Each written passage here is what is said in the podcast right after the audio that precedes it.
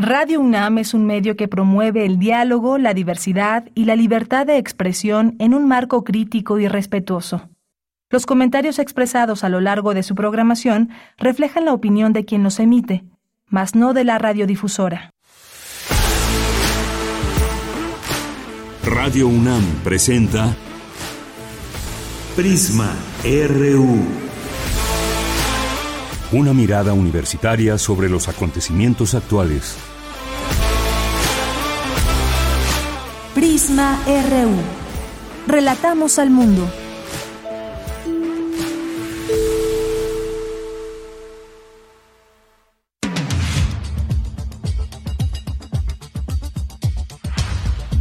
Una de la tarde con cuatro minutos. Bienvenidas, bienvenidos a este espacio informativo, a este espacio de noticias Prisma RU en Radio UNAM.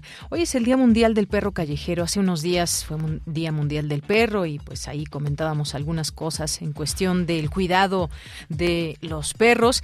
Pero esta conmemoración pues lo que busca es fomentar la adopción y entender su importancia, así como crear conciencia del cuidado que merecen los animales.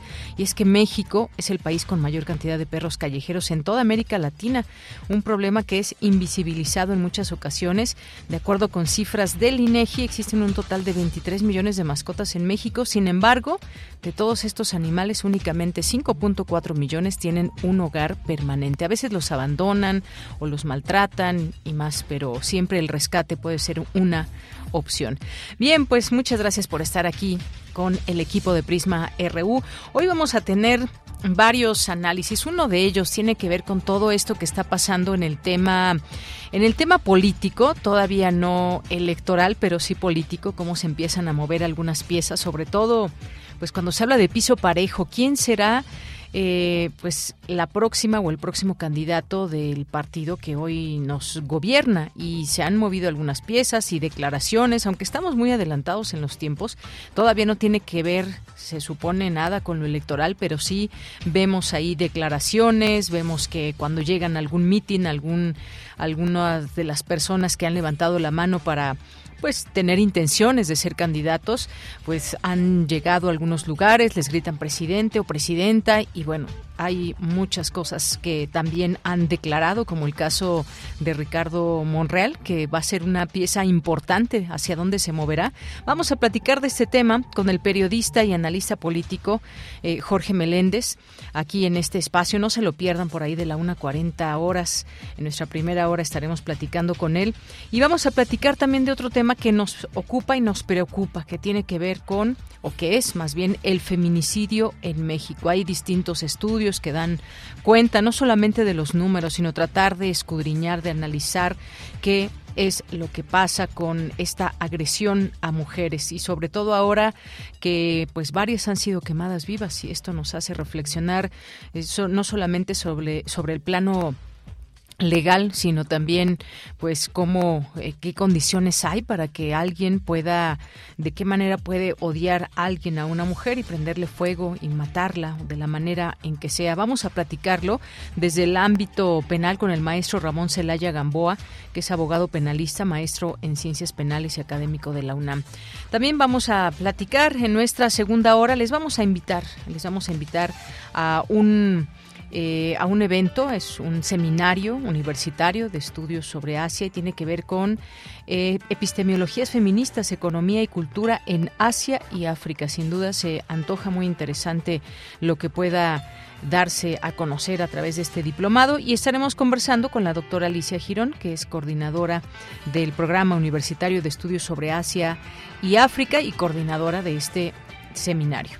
Hoy es jueves, jueves de cine. Estaremos conversando con Doris Morales. Tendremos también cultura con Tamara Quirós.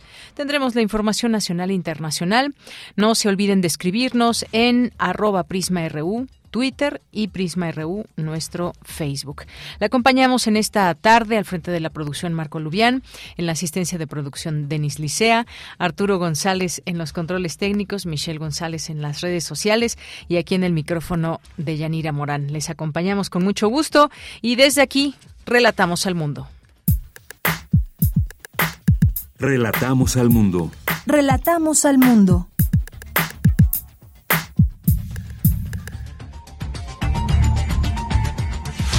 En la información universitaria de este día, jueves 28 de julio, la Comisión Especial para la Atención de, la Emergencia por COVID-19 de la UNAM informa que existen condiciones para realizar actividades presenciales en nuestra casa de estudios.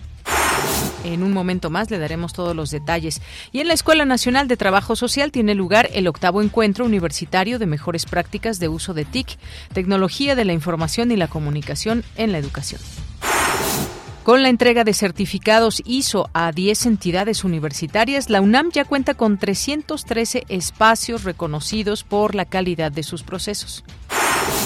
En la información internacional, como consecuencia de la crisis global derivada de la guerra de Ucrania y la inflación, la economía de Estados Unidos se contrajo un 0.2% en el segundo trimestre del año y entró en recesión técnica.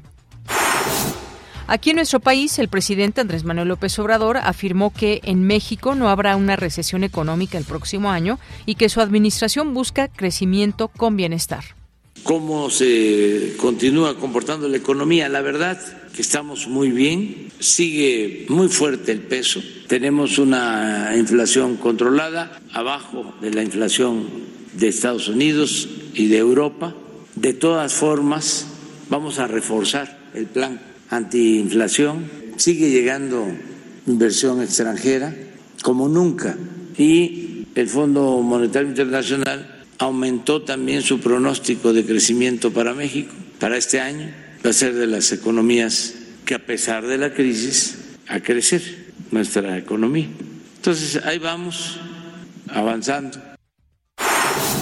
Bueno, esto aunado, por supuesto, a lo que ha llamado la pobreza franciscana y que, bueno, pues gracias a los ahorros que se ha tenido con la austeridad republicana se han logrado dos billones, ahorrar dos billones de pesos y, bueno, pues por ahí algunas cuestiones que seguramente estaremos también comentando. Y la Secretaría de Relaciones Exteriores anunció la llegada de un donativo de tres millones de dosis de vacunas contra COVID-19 de Pfizer proveniente de Canadá. Hoy en la UNAM, ¿qué hacer? ¿Qué escuchar? ¿Y a dónde ir? La Dirección General de Atención a la Comunidad de la UNAM te invita a realizar tu servicio social. Si eres estudiante de Ciencias de la Comunicación o Filosofía y Letras, esta oportunidad es para ti. Podrás participar en procesos de investigación para el diseño de campañas y publicaciones de la UNAM, gestión de proyectos y redes sociales, así como la cobertura de eventos en la UNAM. Solo necesitas tener buena ortografía, así como gusto e interés por la investigación. Para mayores informes visita las redes sociales de Comunidad UNAM. Acompaña a Elvira Lisiaga en una emisión más de la serie Revista de la Universidad, una coproducción de Radio UNAM y la Revista de la Universidad de México. Hoy jueves 28 de julio el tema será Imperialismo y el aguacate. Elvira Lisiaga charla con el periodista Heriberto Paredes sobre el imperio del aguacate, fruta que tiene una gran aceptación en Estados Unidos y cuya demanda empobrece la tierra de cultivo por la explotación que sufre. Sintoniza hoy el 96.1 de FM en punto de las 16 horas después del corte informativo. Te recomendamos la serie Al compás de la letra, bajo la conducción de María Ángeles Comezaña. Esta revista radiofónica literaria tiene como objetivo fomentar la lectura e incentivar la imaginación. Cada emisión se construye a partir de una palabra que nos conduce por textos, poemas y personajes alusivos a dicho concepto. Sintoniza hoy, en punto de las 18 horas, el 96.1 de FM. Y recuerda, no bajemos la guardia frente a la COVID-19.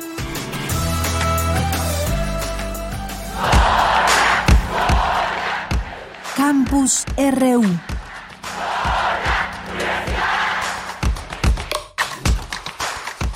Bien, iniciamos nuestro campus universitario con este comunicado de nuestra universidad. De acuerdo al análisis realizado por la Comisión Especial para la Atención de la Emergencia por COVID-19 de la UNAM, las condiciones actuales de la epidemia en nuestro país permiten llevar a cabo actividades presenciales en todas las sedes de la universidad y mantener la seguridad sanitaria con las precauciones generales utilizadas hasta ahora, como se explica en su siguiente comunicado.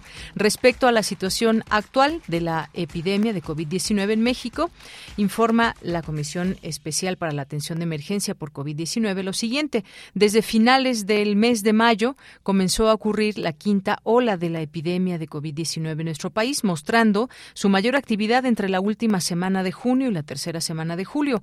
Esta quinta ola se ha distinguido por un impacto notablemente menor que en ocasiones previas, por lo que es necesario poner en consideración los siguientes puntos. Primero, al igual que en la cuarta ola, la variante predominante es Omicron, que tiene una mayor facilidad de contagio, provoca enfermedad predominantemente de tipo catarral con poca afectación a los pulmones y al resto del cuerpo y es capaz de causar recontagios en personas que ya habían padecido la infección, particularmente por las variantes diferentes de las olas previas. Segundo punto, la cobertura de vacunación contra COVID-19 en personas mayores de 18 años de edad en México es superior al 90% y en adolescentes de 12 a 17 años del 60% y sigue aumentando paulatinamente. Además, hay una amplia proporción de personas con mayor riesgo de complicaciones por COVID-19 que ya han recibido dos dosis de refuerzo de vacuna adicionales a su primer esquema. Con esto se ha logrado evitar un gran número de casos de hospitalizaciones y muertes.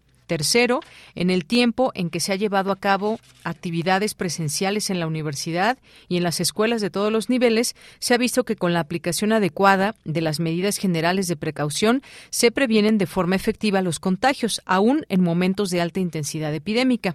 Cuarto, de acuerdo con la información disponible hasta el día de hoy, el nivel máximo de casos nuevos confirmados de COVID-19 en México ocurrió el lunes 11 de julio, incluida la Ciudad de México, donde se presentan aproximadamente uno de cada cuatro casos de esta enfermedad en el país. De igual forma, el número de internamientos en los hospitales de la red que atiende COVID-19 y el de defunciones por la enfermedad se ha mantenido en niveles muy bajos. Se espera que en las próximas semanas disminuya el número de casos y el riesgo de contagios.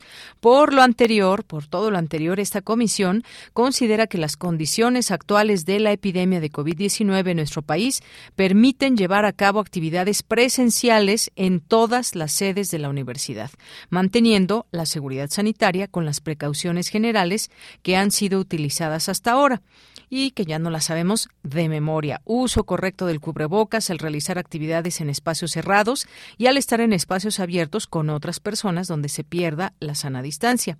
Promover la ventilación de lugares cerrados, abrir puertas y ventanas, estar vacunado con esquema completo y refuerzos de acuerdo con la edad o condición de salud individual. Y por último, aislamiento de las personas con síntomas mínimo siete días a partir del inicio de síntomas o la primera prueba diagnóstica positiva, lo que primero. Regresar a las actividades una vez completado este periodo, siempre y cuando se cumplan tres días sin fiebre, sin tomar medicamentos para ello. No automedicarse, vigilar la evolución e identificar oportunamente cualquier complicación, fiebre persistente por más de dos días, dificultad respiratoria, oxigenación menor de 90 a 92%, alteración del estado de conciencia. Bueno, pues ahí todos los pormenores que ya da cuenta esta comisión y que hay que seguir, por supuesto, todas las indicaciones para tener un buen regreso de las actividades y a clases, que ya también algo que las y los estudiantes estarán muy, muy contentas y contentos de regresar a las aulas con toda seguridad. Una con 16 minutos, nos vamos ahora con mi compañera Virginia Sánchez. La UNAM ya cuenta con 313 espacios reconocidos por la calidad de sus procesos. Vicky, muy buenas tardes. Adelante con la información. Hola, ¿qué tal, Bella? Muy buenas tardes a ti y al auditorio de Prisma RU. Así es, pues con la entrega del reconocimiento calidad UNAM al Laboratorio Metrología del Instituto de Ciencias Aplicadas y Tecnología por su 35 aniversario de haber recibido su certificación y la entrega a 10 entidades más, la UNAM cuenta con 313 espacios reconocidos con el certificado ISO 9001-2015 por la calidad de los procesos que realizan. Al presidir el acto de entrega de las placas y documentos en la Torre de Ingeniería, el coordinador de la investigación científica de la UNAM, William Lee Aladrín, señaló que esta certificación garantiza un estándar de calidad de los procesos, servicios y pruebas y con base en ellos se pueden tomar decisiones informadas. Asimismo, destacó, es una manera de poner al servicio de la población los equipos y el conocimiento que hay en la universidad, además de la importancia que tiene para las y los estudiantes el pasar por un espacio universitario con certificación. Escuchémosla lo que aprenden cuando pasan por las aulas en que un laboratorio está certificado y lo que eso significa, se lo van a llevar a donde vayan después. Y si lo aprendieron aquí cuando estaban jóvenes, no se les va a olvidar. Y eso es una muy buena carta de presentación de la universidad hacia afuera. Y cuanto más podamos hacer en ese sentido en relación a la docencia y la participación de estudiantes en labores de investigación cuando están formándose, eso va a ser en beneficio de todas y todos. Por su parte, la coordinadora de gestión para la calidad de la investigación, Flor Mónica Gutiérrez Alcántara, detalló que el laboratorio de metrología del ICAT, que cumple 35 años de mantener la certificación, fue creado en 1982 y acreditado en 1987 en el entonces Centro de Instrumentos de la UNAM por la calidad del trabajo en el desarrollo de engranes para los telescopios que contarán con la metrología científica para ellos, con lo que se constituyó en el primero acreditado de una institución pública y el segundo en el país. Escuchémosla. Desde entonces ha mantenido de forma ininterrumpida su acreditamiento, primero ante la Secretaría de Economía por más de 10 años, hasta que empezaron a operar las entidades acreditadoras privadas. Se obtuvo la acreditación primero con la acreditadora nacional y posteriormente con una acreditadora norteamericana, signatarias ambas del acuerdo de reconocimiento mutuo y de la cooperación internacional de laboratorios, lo cual implica que el laboratorio es evaluado anualmente en sus procesos de gestión y sus procedimientos técnicos, asegurando de esta manera la calidad de sus resultados con un aval internacional.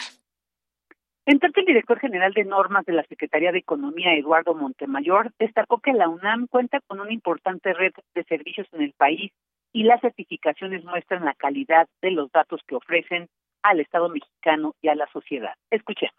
La UNAM es proveedora del Servicio Nacional Sismológico y del Servicio de Clima Espacial. Ambos servicios nacionales han generado una metodología científica muy importante y con su certificación se demuestra la calidad requerida de los datos que provienen del Estado mexicano y a nuestra sociedad. Varios de estos laboratorios tienen competencias y capacidades para poder ser laboratorios de referencia y apoyar al Sistema Nacional de Infraestructura de la Calidad. Bueno, y pues entre estos espacios, entre estas entidades recién certificadas, se encuentran el Laboratorio de Propiedades Biológicas y Funcionales en Alimentos de la FESCO Otitlán, el área de desarrollo de colecciones de la Biblioteca Jorge Carpizo del Instituto de Investigaciones Jurídicas, la Clínica de Trastornos del Dormir de la Facultad de Psicología y del Instituto Nacional de Nutrición y Ciencias Médicas Salvador Subirán, el Laboratorio Nacional de Ciencias de la Sostenibilidad del Instituto de Ecología, entre otros. Ella, esta es la información. Vicky, muchísimas gracias y buenas tardes. Buenas tardes. Y ahora continuamos con más información de mi compañera Cristina Godínez. Inauguran el octavo encuentro universitario de mejores prácticas de uso de TIC. Adelante, Cristina. Hola, ¿qué tal, Deyanira? Un saludo para ti y para el auditorio de Prisma RU. Después de dos años de actividades en línea, este encuentro se desarrolla de manera híbrida, con actividades presenciales y a distancia. En la inauguración, Héctor Benítez Pérez, director de la DGTIC, agradeció el apoyo de todos los que hicieron posible la realización del evento. Y por hacer de este espacio su espacio, un espacio académico de diagnóstico, de desarrollo, de intercambio de ideas, que es fundamental en la docencia. Es un espacio que que cuidarlo, puesto que no existen muchos dentro de, de, de los espacios de docencia es muy importante dar este respaldo y construir alrededor de este tema tan interesante, tan valorado por todos nosotros, pero que a veces es difícil verlo como en esos elementos de evaluación y que es eh, este intercambio de ideas a través de la labor docente. Es fundamental para todas las universidades que aquí estamos presentes. Carmen Guadalupe Casas Ratia, directora de la Escuela Nacional de Trabajo Social, recordó los inicios del encuentro y cómo fueron incorporando iniciativas y estrategias vinculadas con las tecnologías de la información y la comunicación. En 2015, que inició, antes de pensar que una pandemia iba a llegar al mundo, antes de pensar que íbamos a tener una serie de situaciones ahora ya después de 32 meses de haber pasado esta situación, y que eh, me parece que es un momento de encuentro, es un momento diferente y la calidad que le da esta nueva emisión de Educatic es en esta gran expresión que la tecnología es un medio, detrás estamos las personas. Para Melchor Sánchez Mendiola, coordinador de Universidad Abierta y Educación a Distancia, este tipo de actividades son una gran oportunidad para los estudiantes y los docentes. Está siendo documentado en todo el mundo que muchas de las instituciones están regresando a hacer básicamente lo mismo, medio recargado y con algunas variantes, pero sin cambios en lo esencial. Entonces yo creo que este evento es una oportunidad excelente para que en todas las eh, actividades que se tienen de conferencias, talleres, sesiones, eh, interacción entre la comunidad de aprendizaje que se ha formado a lo largo de estas ocho sesiones, eh, realmente continúa aportando lo que se espera de todos nosotros. De Yanira, el octavo encuentro universitario se puede seguir en línea o de manera presencial en las instalaciones de la Escuela Nacional de Trabajo Social y concluirá el 29 de julio. Este es mi reporte. Buenas tardes. Gracias, Cristina. Muy buenas tardes. Nos vamos ahora con Cindy Pérez. En la adolescencia se experimentan cambios físicos, emocionales, responsabilidades y relaciones sociales. Cuéntanos, Cindy. Buenas tardes. Deyanira, es un gusto saludarte a ti y a todo el auditorio de Prisma RU en este jueves. Una de las principales tareas de la adolescencia es conseguir una identidad, no necesariamente un conocimiento de quiénes son, sino una clarificación de lo que podrían llegar a ser. Esta fue una de las reflexiones de la maestra Xochitl Padilla Márquez, académica de la Facultad de Psicología de la UNAM, durante la conferencia Llegó la adolescencia y ahora ¿cómo le hacemos? Y es que en México viven 31.2 millones de personas adolescentes y jóvenes de 15 a 29 años, de las cuales 10.8 millones son adolescentes de 15 a 19 años. Estos cambios los pueden vivir como algo eh, malo, que no son adecuados o que incluso se pueden percibir como no bonitas, guapas, guapos, ¿no? O lo suficientemente bello a un ideal, porque eh, está muy influenciado esta idea por las redes sociales, que es lo que ven en Instagram, cómo se ven los chicos de las chicas en Instagram, en TikTok, por ejemplo, ¿no? Como es esta idea. Entonces, esos cambios, el cómo ellos lo vivan, pues está muy influenciado por este contexto, ¿ok? Entonces, eso, a la par de una idea eh, poco eh, real del éxito y la belleza, es lo que puede alterar también cómo, estás, cómo los adolescentes pueden vivir estos cambios en sí mismos. Y esto explica también mucho su fascinación por algunas personas o por er, algunos personajes y por querer parecerse a ellos. La especialista también dio algunas claves para enfrentar esta etapa de cambios y retos de una manera más sana. Acompañar significa estar ahí, implica confiar en su capacidad para ir tomando decisiones y en tu capacidad también para permitirle a él equivocarse y aprender de sus propias experiencias. Escuchar, el escucha requiere de atención, de leer entre líneas lo que las chicas y los chicos nos dicen. También validar lo que piensan y lo que sienten. Validar no es hacer lo que ellos y ellas quieren. Por lo tanto, eso es establecer límites cuando sean necesarios. Estar conscientes de nuestros propios estados emocionales, evitando reaccionar al enojo y frustración del otro. Eso es ser asertivo, no es reaccionar, porque entonces dos personas enojadas o frustradas pues no se van a lograr comunicar. De Yanira cabe señalar que al año 340.000 adolescentes entre los 15 y 19 años se convierten en madres y 5.000 menores de 15 años. Con estas cifras, México lidera en embarazo infantil. Hasta aquí el reporte. Muy buenas tardes. Gracias, Cindy. Muy buenas tardes. Queremos escuchar tu voz. Síguenos en nuestras redes sociales. En Facebook como Prisma RU y en Twitter como arroba PrismaRU. Una con 26 minutos cuando intentamos eh, conocer datos o hablar de feminicidio, ¿a qué nos debemos de remitir? ¿Desde qué óptica podemos analizar este tema? Hay pues distintos análisis y sobre todo también hay cifras. Junio es el mes más violento de 2022 hasta el momento para las mujeres. Declaraciones como la senadora Olga Sánchez Cordero que reconoce el aumento de feminicidios en México, lo califica como alarmante y preocupante. Eh, pues feminicidios últimos que hemos tenido, como el de Margarita Ceseña o Luz Raquel, quemadas vivas, las claves también de la iniciativa que endurece el castigo de este delito, cómo frenar el feminicidio. Pues vayamos platicándolo desde el ámbito penal. Eh, hemos invitado hoy para hablar de ese tema al maestro Ramón Celaya Gamboa, que es abogado penalista, maestro en ciencias penales y académico de la UNAM. Maestro, bienvenido, muy buenas tardes. Muy buenas tardes, mucho gusto y un placer saludarlos Con mucho gusto, saludos al auditorio. Gracias, maestro. Pues cuando queremos analizar el feminicidio, pues hay que tomar en cuenta varias cosas y entre ellas, pues la parte, la parte penal de justicia también, porque muchas veces, pues hemos visto o da la sensación que en las investigaciones que se llevan a cabo no hay pulcritud y que a veces, pues implica más trabajo, eh, pues culpar a las personas que exculparlas o las investigaciones muchas veces, pues las vemos rodeadas de inconsistencias. ¿Qué nos puede decir de este, de este tema del feminicidio y la justicia, maestro? ¿Cómo ir, cómo ir eh, generando justicia y cerrar la puerta a los feminicidios? Claro, es un tema muy eh, interesante y a la vez complejo, porque tiene varias aristas. El feminicidio no responde únicamente a una versión de corte penal, sino también una versión social hasta una versión cultural, dependiendo en la entidad geográfica. Nuestro país es tan diverso en culturas y todo, donde hay estados muy machistas, muy violentos contra la mujer, donde pareciera que se valida esta violencia, ¿no? Eh, eh, empezamos a hablar un poquito de la parte penal. ¿Cuáles han sido los principales tropiezos en los que se enfrenta el ciudadano en búsqueda de justicia con los feminicidios? Pues es precisamente la diversidad de los códigos penales. Tenemos eh, 32 códigos penales, más el federal serían 33 códigos penales con una diversidad del tipo penal de feminicidio, aunque muchos de estos se parecen, otros son eh, diversos entre sí, es decir, exigen diversos requisitos, unos más laxos, otros más duros, para acreditar el delito. Y hemos visto que no funciona, porque todas las fiscalías eh, utilizan una técnica o protocolo de investigación de manera diferente.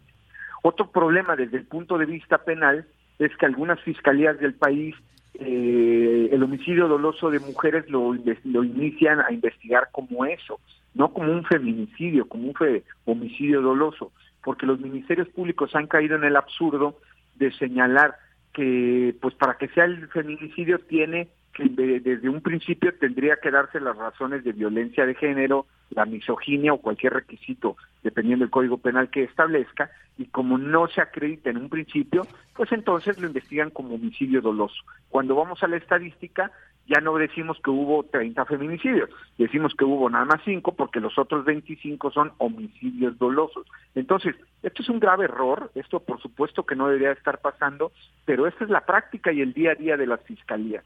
¿Qué es lo que marca el protocolo a nivel nacional en la materia? Bueno, lo que nos dice es, toda muerte violenta de mujer tiene que investigarse en base al protocolo de investigación de feminicidio. Entonces, ahí sí sería una aproximación directa con eh, toda la investigación con perspectiva de género, con el protocolo de investigación del feminicidio, y por supuesto que se puede reclasificar jurídicamente la investigación, pero no se hace. ¿Qué tenemos? Una gran laguna legal, una cifra negra en realmente darnos cuenta cuántos feminicidios hay en el país y fiscalías indolentes donde pareciera que no les interesa, tú lo mencionabas muy bien, es más fácil revictimizar, es más fácil decir, ella se puso en peligro, ella caminaba a altas horas de la noche, ella andaba en lugares donde no debería andar, a asumir la responsabilidad y decir, bueno, pasó esto, por supuesto que es un hecho lamentable y se va a investigar con todo el rigor, todo el, el, protocolo ministerial y poder dar un resultado efectivo. Efectivamente, y es que sin duda es importante también traer las cifras aquí. En junio se reportaron 87 feminicidios en México, que ha sido la cifra más alta en lo que va de 2022, esto de acuerdo con el Secretariado Ejecutivo del Sistema Nacional de Seguridad. Y en total, en los primeros seis meses del año suman 479 casos de feminicidio en todo el país, siendo el Estado de México la entidad con más carpetas de investigación iniciada, 76 carpetas. Pero a todo esto, eh, maestro, pues están también estas cosas que usted mencionaba, algunas fiscalías o ministerios públicos que pues cometen un error desde el inicio. Vimos, por ejemplo, ya concretándonos algún caso, porque son demasiados casos, no podríamos verlos eh, cada uno de ellos con toda la atención mediática que merecen cada uno de ellos, pero algunos, algunos saltan más que otros, como el caso de Luz Raquel y la Fiscalía de Jalisco, que, pues bueno, sin tener mayores pruebas, desliza la idea de que pudo haber sido autoflagelada eh, Luz Raquel y que habría comprado eh, galones de, de, alcohol o botellas de alcohol para rociarse ella misma. Dijo, no tengo los elementos, pero bueno, se seguirá investigando. El hecho de soltar ese tipo de información sin tener pues la justificación, digamos, o las pruebas, esto nos lleva a la revictimización y a pues generar otro tipo de ideas que nos alejan de atacar el feminicidio, por ejemplo, habla, hablando de pulcritud, maestro. Claro, la Procuración de Justicia ha experimentado muchas pifias, muchos vicios desde antaño con el sistema anterior llamado el sistema inquisitivo y se supone que con la creación del nuevo sistema de justicia penal acusatorio de corte adversarial pues esto se iba a corregir, pero vemos que no ha hecho, porque la revictimización sigue. En el caso de la violencia contra la mujer y el feminicidio, que realmente eh, tenemos cifras muy alarmantes, como ya lo mencionaba, eh, pues vemos que la efectividad y la ineficacia de la que hablábamos se liga también a, la falta de sensibilidad, a la falta de empatía. Ninguna autoridad de ningún orden de gobierno municipal, estatal o federal puede eh, o debe de seguir cayendo en revictimizar a las mujeres, porque en los casos de violación los vemos, quieren eh, que se vuelvan a enfrentar a su agresor, quieren que les relaten excesivamente con lujo de detalles cómo fue la violación para poderle dar una cierta validez. En el caso del feminicidio a la familia no se le informa, lo vimos con el caso de, de Bani, que bueno, hubo muchas actuaciones y primero se dio una versión, luego otra, en este caso de estas fiscalías que tratan de revictimizar a, a, las mujeres que han sido objeto de estas agresiones, bueno, pues entonces, ¿qué es lo que vemos? No nada más eh, ineficacia en la parte del procedimiento penal, también vemos funcionarios que no son sensibles al dolor, y es al dolor ajeno, porque precisamente al ser dolor ajeno lo ven muy lejos del protocolo, y no vamos a poder empezar a cambiar. Y la pregunta a la que tenemos que ir es, entonces, ¿qué hacemos? Y entonces tenemos que hacer una profunda reforma al sistema de procuración de justicia, pero también entrarle a la parte que nadie le ha querido entrar, y es la parte de la educación. Un aspecto cultural, social, como se quiera ver el enfoque, donde tenemos que reeducar a los hombres, tenemos que eh, quitarnos la visión machista, los, llamados micromachismos, esta cultura de la violencia institucionalizada o, normalizada, de decir, puedo golpear a mi pareja, puedo exigirle esto, puedo maltratarla, puedo jalonearla, porque al final del día, de acuerdo al violentómetro, el feminicidio normalmente no inicia de 0 a 100 eh, así. El feminicidio, en, en el 80% de los casos que estudiamos en un, en un proyecto que hicimos, el feminicidio, antes de llegarse a eso, fue escalando. Primero empezó como un jalón al cabello, un jalón eh, a su pareja, luego una cachetada y así fue subiendo de nivel. Y como el agresor se siente impune y en la mayoría de los casos el agresor está dentro del círculo cercano, amigos, familiares, conocidos, bueno, pues entonces ya vio que ya le pegó, ya le dio una cachetada y no hubo consecuencia, pues ¿por qué no llegar a un escalón superior? Entonces, creo que hay que entrar a la parte educativa, de realmente señalarlo y decirlo claramente, eh, nos falta reeducar a, los hombres en el tema de la violencia contra la mujer y por otra parte, por supuesto que tenemos que hacer más efectiva la procuración de justicia. Claro. Sí, ya traía usted este otro ejemplo de Devani donde pues se tuvieron que hacer varias autopsias, simplemente la familia no no estuvo nunca de acuerdo con lo que la fiscalía daba a conocer, que si fue un accidente, que solita se cayó a una cisterna y hemos visto como este muchos ejemplos de ese desaseo en la aplicación de la justicia y como bien dicen las tesis, la culpa no era mía ni dónde estaba ni cómo vestía. ¿A quién culpar por el hecho social, eh, maestro? Porque también hay un tema muy importante que es la prevención y cómo, cómo generar esta prevención desde el ámbito que eh, usted analiza, que es el ámbito penal. Castigos ejemplares puede ser una. ¿Cómo, cómo se avanza en, en la prevención para que tengamos menos cifras y ojalá que en algún momento desaparecieran los feminicidios, aunque las cifras nos dan, van dando cuenta de lo contrario. Claro, creo que nos hace una, nos formulas una pregunta muy interesante. ¿A quién culpamos? Bueno, yo creo que es un tema así de política pública. Obviamente el Estado, en una de sus funciones básicas, como construcción social, como construcción política, pues una de sus funciones básicas o sus premisas básicas de existir es eh, la seguridad de los ciudadanos. Entonces es obvio que si una sociedad tiene tanto delito, tanto crimen, es porque algo en el Estado no está funcionando. Estamos hablando del Estado mexicano como una construcción político-social. Entonces, es obvio que todos los partidos políticos de todos los colores, de todos los gobiernos, tienen que diseñar políticas públicas eficaces destinadas a cuidar a los ciudadanos, específicamente a las mujeres. Ahora, el tema de la prevención sumamente relevante. ¿Quién previene? Y a veces hay una confusión. Previene la policía. Y estamos hablando de policía municipal, estatal y federal, o sea, Guardia Nacional. Entonces, si estos tres entes policíacos no aplican adecuadamente una política de prevención del delito, específicamente esta conducta más extrema y más violenta que es la conducta feminicida, pues vamos a seguir viendo que el fenómeno se replica, pero también estamos viendo cuerpos policíacos eh, carentes de protocolos, carentes de normas de actuación, no nada más de sistemas policiales, sino de sistemas policiales con perspectiva de género porque se han intentado hacer algunas aproximaciones, también hay que decirlo. Hay algunas entidades federativas que cuentan con una, eh, una subdivisión a su policía llamada Policía de Género. y, y estas eh, unidades policíacas tienen como misión pues prevenir las conductas feminicidas.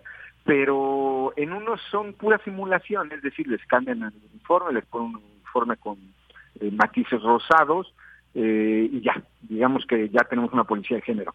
Y en otras entidades eh, sí vemos que van a tocar la puerta directamente, reciben las llamadas a través del 911 o el 089, a través de los famosos C5, C4, estos centros de cómputo y comando, y reciben una denuncia de una agresión que está en progreso, que, que, que está ocurriendo en el momento actual, se pasa el reporte a la unidad de género, a la unidad policial de género, y ellos van incluso a tocar el domicilio de la víctima y decir, ¿estás bien? ¿Pasó algo? Y entonces se ve que hay un seguimiento. Entonces la prevención es fundamental, pero desgraciadamente de todas las entidades federativas estoy hablando que yo hasta donde tengo conocimiento son cinco estados, cinco entidades, cinco o cuatro entidades, no tengo el dato exacto, que tienen una policía de género. Las demás carecen de, de una unidad policial de este tipo porque necesita recursos, necesita capacitación, necesita protocolos de actuación con perspectiva de género, pues para realmente hacer esta función eficaz de la prevención del delito. Así es, pues sí, avanzar en este tema sin duda alguna, porque cuando se empiezan a ver castigos ejemplares en todo esto, pues también se puede, puede ser una posibilidad de que se reduzcan este tipo de, de crímenes.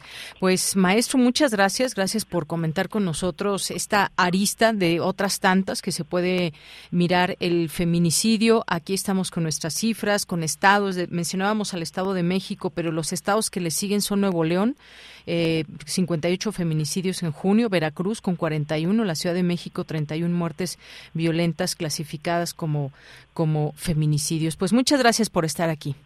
Con mucho gusto y un saludo al auditorio. Gracias, hasta luego.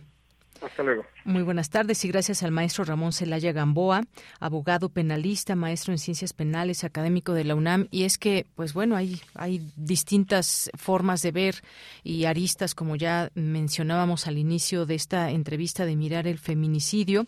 Ahí están los estados que pues encabezan esta lista desafortunadamente y cómo se ha ido desde hace pues ya varias eh, décadas em, pues impulsando que se haga visible este este delito el feminicidio y hay antecedentes históricos para llegar a la tipificación de este término en nuestras leyes, cómo han ido cambiando las leyes y cómo todavía falta un largo camino. La perspectiva de género en esos lugares donde acuden las mujeres o sus familias a denunciar y simplemente, pues prácticamente, prácticamente las quieren ver casi muertas para iniciar una investigación. Esto es terrible, falta mucho por hacer, pese a que se reconozca por parte de, de autoridades en este sentido. Decía yo, Olga Sánchez Cordero, el pasado 25 de julio, en el diálogo parlamentario por la iniciativa de tipo de feminicidio penal, pues hablaba de, de alarmante y preocupante este aumento de feminicidios, demostró datos que que de acuerdo con la última información disponible aumentaron 137% entre 2015 y 2021 en estos seis años y señaló que el 97.7% de los casos no son denunciados. Hay muchos casos que no son denunciados. Imagínense nada más la gravedad de este problema. Continuamos. Prisma RU. Relatamos al mundo. Una de la tarde con 42 minutos. Vámonos ahora a temas completamente políticos. ¿Hay piso parejo o no en todos los partidos? Pero centrémonos ahora en el caso de, de Morena. Hace unos días el presidente pues hablaba de que pues sí hay piso parejo y que la gente es la que tendrá que decidir y que si la encuesta va a ser la que defina al candidato o candidata de Morena.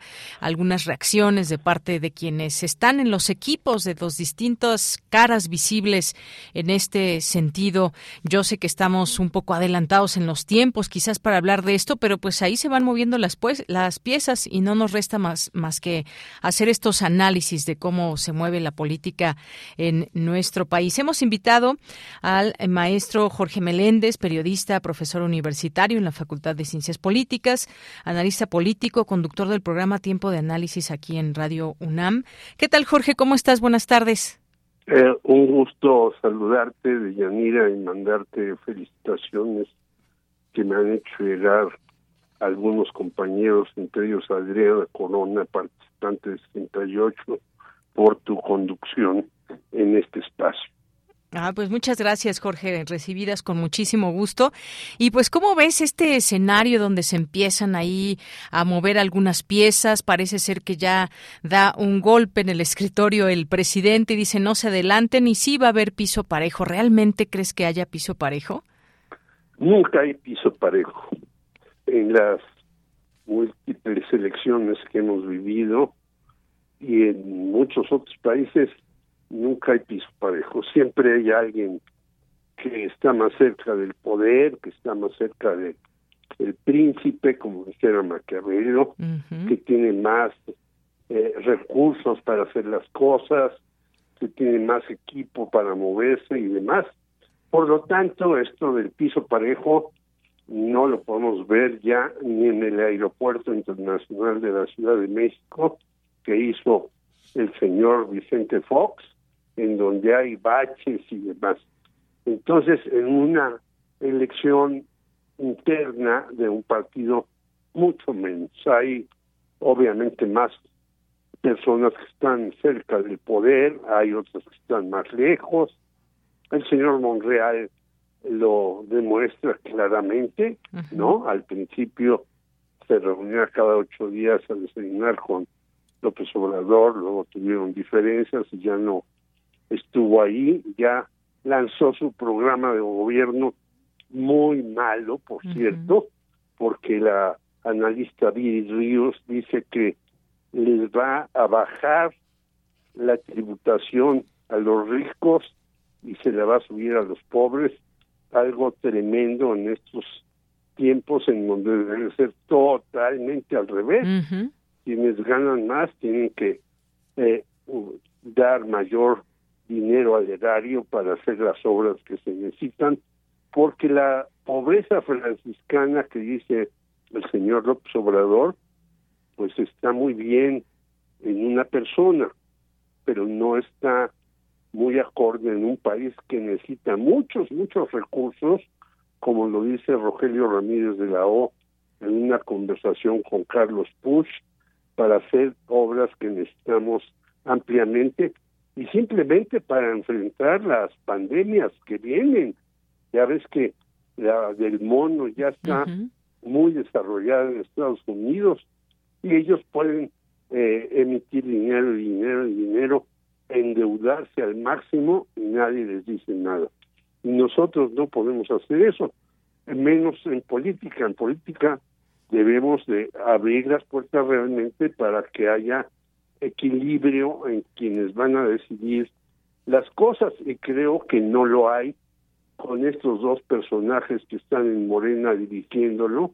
Mario Delgado, que ya dijo que se quiere quedar hasta el 2024, y Citlali Hernández, a la que no conozco, pero sí conozco a Mario Delgado y veo que de político tiene lo que yo de astronauta. Pues sí, así van las cosas, eh, Jorge. Eh, hace unos días donde estaba incluso el canciller Marcelo Ebrard, ahí estaba el presidente y pues bueno, le dejó en claro prácticamente, se lo dijo directa, directamente de que el pueblo será el que decida y que pues debe hacer, debe ser un actuar de manera democrática. Y hemos escuchado también las declaraciones de la jefa de gobierno, donde hace un llamado a la militancia de Morena a evitar caer en prácticas que históricamente han criticado, tú sabes, esto del dedazo y el que elija el presidente en turno el acarreo y todo esto. Y, también esta figura de Ricardo Monreal, ya que la mencionabas, que, dijo claramente, cuando hay exclusiones no hay piso parejo. Así que ya empieza a mostrar una cierta incomodidad. Veremos si será él quien encabece, porque no vemos quién más pueda o, o no vemos claramente quién puede encabezar, por ejemplo, una alianza entre PAN, PRI, PRD y que pudiera ser él, no lo sabemos, pero tampoco se ven claramente posibles candidatos de alguno de estos partidos. Del PRI, pues no se me ocurre quién, del PRD menos, tal vez del PAN, por ahí alguien, pero pues esta figura de Ricardo Monreal, vamos a ver qué papel va tomando. Yo creo que no va. El señor Ricardo Monreal está jalando la cuerda del máximo, pero no se va a ir con esta alianza que no tiene, en primer lugar, como tú lo señalas, algún candidato posible. El que más se menciona es el hijo de Luis Donaldo Colosio, pero pues es un muy joven, no tiene las tablas, no tiene el equipo, no tiene la prestancia. Yo creo que el señor Monreal, como siempre ha sido su debilidad, va a jalar la cuerda al máximo para que le den algo en la próxima eh, administración federal o querrá quedarse con como candidato al gobierno de la Ciudad de México o querrá alguna secretaría importante, etcétera. Él va a negociar. Marcelo Ebrard es el, mi duda que va a hacer es la segunda vez que mediante las encuestas si no llega lo derrotan que hará ese es mi este mi duda. Y creo que los dos candidatos si hay que decirlo que tiene en el corazón en las entrañas en la vida el señor Andrés Manuel Obrador son Claudia Sheinbaum y ahora Adán Augusto pero en el segundo caso, este señor que empezó muy brioso, el secretario de Gobernación, pues no levanta en las encuestas, porque se necesita alguien, un equipo que te vaya, como se dice en el argot periodístico, no me gusta plagiando, que te vaya dando eh, entrada en X grupos, en determinadas poblaciones y demás. Yo no veo que Adán Augusto tenga el tiempo para hacer eso. Y entonces sigo con la idea de la buena encuesta de el financiero que es a la que más yo le tomo eh, el pulso que el final va a ser un final entre Claudia Sheinbaum que tiene graves problemas en la Ciudad de México, muy graves problemas, y Marcelo Ebrard. ¿Qué va a pasar el día 16 en el discurso de López Obrador? Ah, ahí va a ser una cuestión donde sabremos si Marcelo Ebrard puede ir adelante o ya mejor dice me voy por otro lado. Entonces yo creo que eh, primero, eso de que el piso parejo es totalmente fallido. No existe, ni ha existido, ni existirá en este tipo de cuestiones. Eh, para parafrasear a alguien que no eh, entró en la política, pero entró en nuestras mentes, el señor Freud, ¿por qué nos enamoramos de alguien? Algunos antes decían, nos enamoramos por la vista. Ahora, algunos psicoanalistas después de John dicen, no, nos enamoramos por el olfato. Otros dicen, no, nos enamoramos por el tacto. Y este tipo de cuestiones que se discuten en el psicoanálisis tienen que ver también con la política. ¿Por qué uno y por qué otro no? Por muchas razones que tienen que ver con una percepción de quién es el que va a decidir y quién es el que va a decidir. Pues hay que decirlo abiertamente, el señor López Obrador, qué encuestas ni qué ocho cuartos, ¿no? Él es el que va a decidir y si decide mal, pues eh, la 4T está a un tris de después del de 2024 eh, pues caerse casi. Porque mira en Morena sí. no se ha hecho nada. Ni se han formado cuadros ni se ha eh, tenido la base territorial más grande ni se han eh, dado las indicaciones para ver cómo funcionan los comités, si es que existen. El señor Ackerman se, se queja cada vez que eh, veo una entrevista, es que la dirección no está haciendo, bueno, y él que tiene un grupo, ¿qué está haciendo? hacer un partido es muy difícil. Yo participé en el Partido Comunista desde el año 64 hasta su extinción y en un momento dado yo empecé a preguntar cuántos éramos en el Partido Comunista, por ejemplo, en 1978. Pues no llegábamos a 1.200 militantes.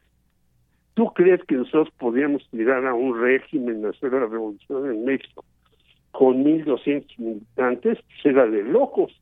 Lo que pasa es que Estados Unidos tenía un miedo pavoroso después de la revolución cubana. Entonces, por eso reprimía tan brutalmente las cosas. Por lo tanto, para hacer un partido se necesita tiempo, como decía antes el directorio amarillo, tiempo, dinero y esfuerzo. Así no le han metido ni tiempo los directivos. El señor Delgado se pasea por el país sin armar nada Acordémonos que él fue el encargado de la elección del Estado de México cuando la perdió Delfina Gómez, bien o mal. Y su trabajo fue verdaderamente detestable. Y acordémonos que tampoco le han metido eh, eh, esfuerzo a hacer los cuadros. La escuela de cuadros, o como se llama, el Instituto de Formación Política, pues es prácticamente inexistente. En el Partido Comunista teníamos una escuela de cuadros aquí, en Moscú, y en fin. Entonces, esas cosas se tienen que hacer necesariamente. Y dinero. Bueno, ¿en qué se han gastado los miles de millones de pesos que ha recibido Morena? Yo creo que debería de hacerse una auditoría por alguien de en qué ha gastado Morena tantos miles de millones de pesos. Recordemos que la anterior eh, presidenta Jacob Polensky todavía tiene una demanda porque no entregó bien las cuentas y eso se ha omitido.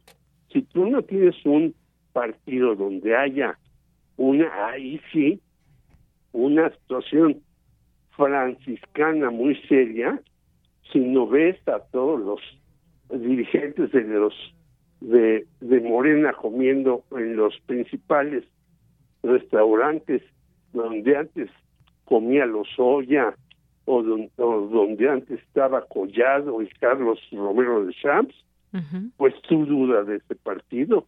Yo cuando menos dudo de que muchos militantes y gobernadores y demás de Morena sigan yendo a Polanco y estén a dos meses de los famosos chutos, que si bien van a perder su registro, y lo aseguro, de todas maneras siguen gastando dinero a manos llenas. Así pues, Morena está en una encrucijada que si no la sabe resolver, pues Dios los agarre confesados, y digo esto porque yo no soy miembro de Morena, nunca entré a ese partido. Cuando terminé en el Partido Comunista ya no entre ni siquiera al PRD y me parece que tienen que hacer muchas cosas para tratar de eh, poder avanzar, si no, esto se va a desmoronar totalmente.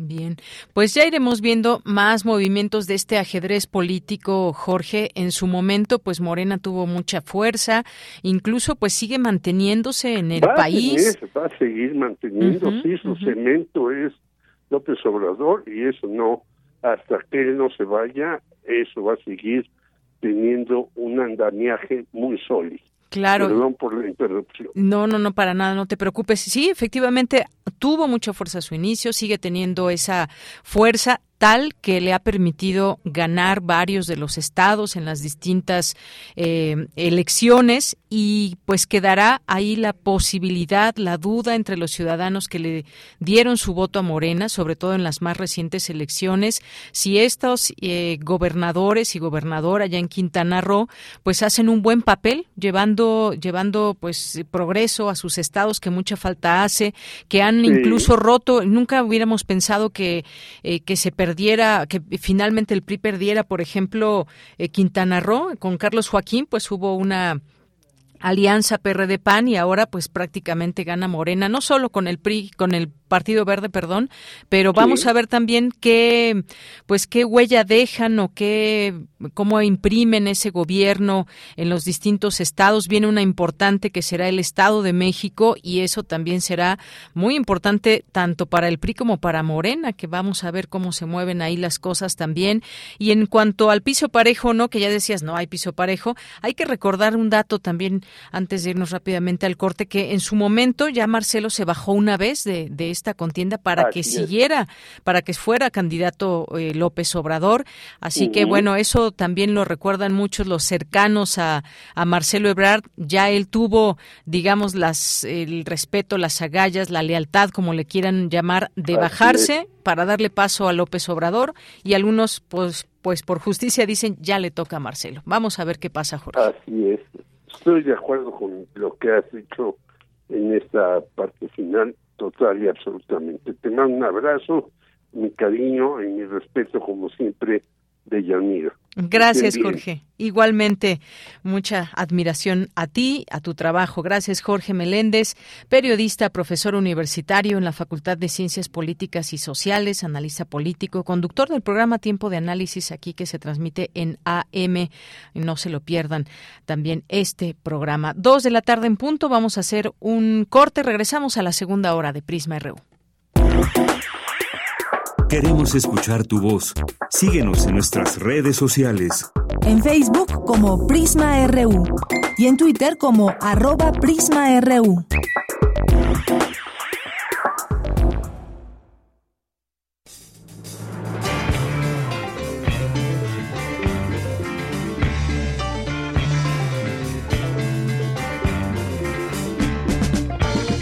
La imaginación al poder.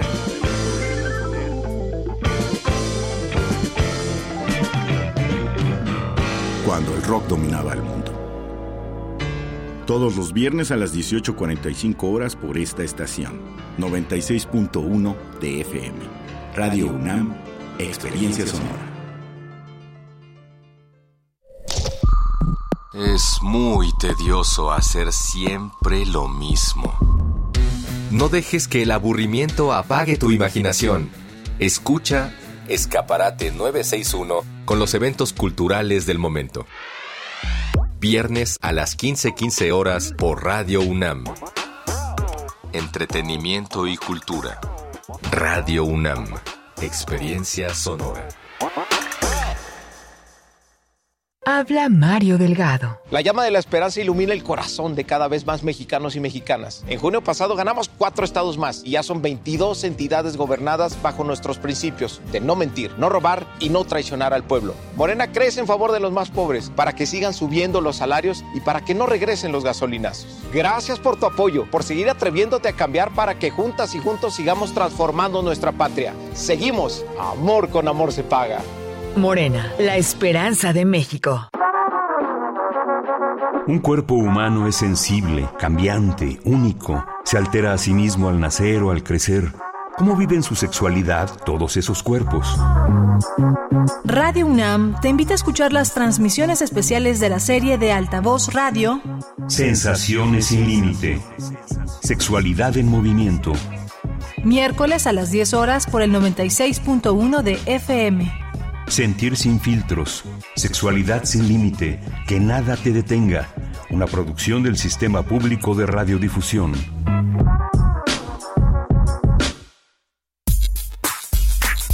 Prisma RU. Relatamos al mundo.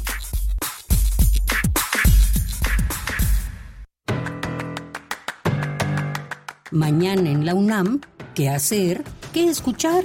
¿Y a dónde ir? La Dirección General de Publicaciones y Fomento Editorial de la UNAM te invita a formar parte del equipo de voluntarias y voluntarios que colaborarán en la organización y desarrollo de la cuarta edición de la Feria Internacional del Libro de las Universitarias y los Universitarios, que se llevará a cabo del 30 de agosto al 4 de septiembre de 2022. Podrás colaborar en la programación cultural, atención a expositores, logística de eventos, atención a prensa y módulos de información. No te pierdas esta oportunidad. Tienes hasta el próximo 19 de agosto para registrarte. Consulta los detalles en el sitio oficial de la Feria Internacional del Libro de las Universitarias y los Universitarios o en las redes sociales de Libros UNAM. Recuerda que de lunes a domingo a lo largo de la programación de Radio UNAM se transmite la serie Espacio Académico APA UNAM, una coproducción de Radio UNAM y la Asociación Autónoma del Personal Académico de nuestra máxima casa de estudios, bajo la conducción de Ernesto Medina y Sabrina Gómez Madrid. Esta semana te invitamos a escuchar la serie de cápsulas en las que la doctora María Oliva Nogues Córdoba, docente e investigadora de la FESCO Autitlán, habla sobre sostenibilidad y química verde. Recuerda que las cápsulas de la serie Espacio Académico APAUNAM se transmiten de lunes a domingo a lo largo de la programación de nuestra emisora. Radio UNAM te invita a participar en el curso en línea Narrativa, Multiplicidad de Ideas, espacio de intercambio y reflexión sobre el hecho narrativo desde distintas disciplinas de conocimiento como la neurociencia, psicología, comunicación, política, educación, filosofía y literatura. Dicho curso será impartido por Alejandro Montes, doctor en literatura por la UNAM, profesor e investigador de tiempo completo de la Universidad Autónoma de la Ciudad de México, los días sábados del 10 de septiembre al 24 de octubre de 10 a 12 horas. Para mayores informes e inscripciones, consulta las redes sociales de nuestra emisora o envía un correo electrónico a cursosrunam.gmail.com. Y recuerda, si utilizamos cubrebocas, nos cuidamos todos. Para Prisma RU, Daniel Olivares Aranda.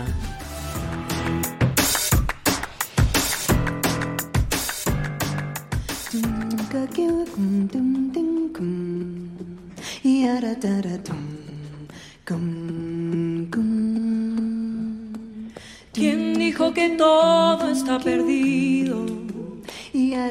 Yo vengo a ofrecer mi corazón.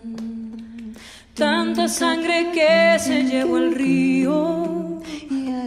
Yo vengo a ofrecer mi corazón.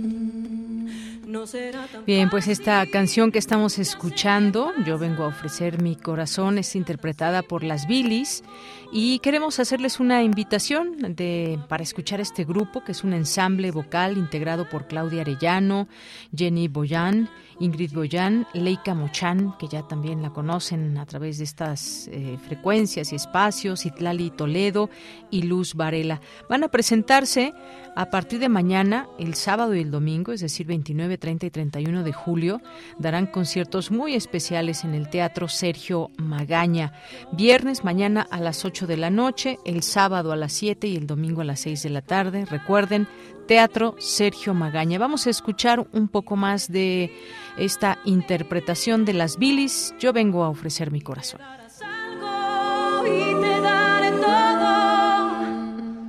Algo que me un poco más.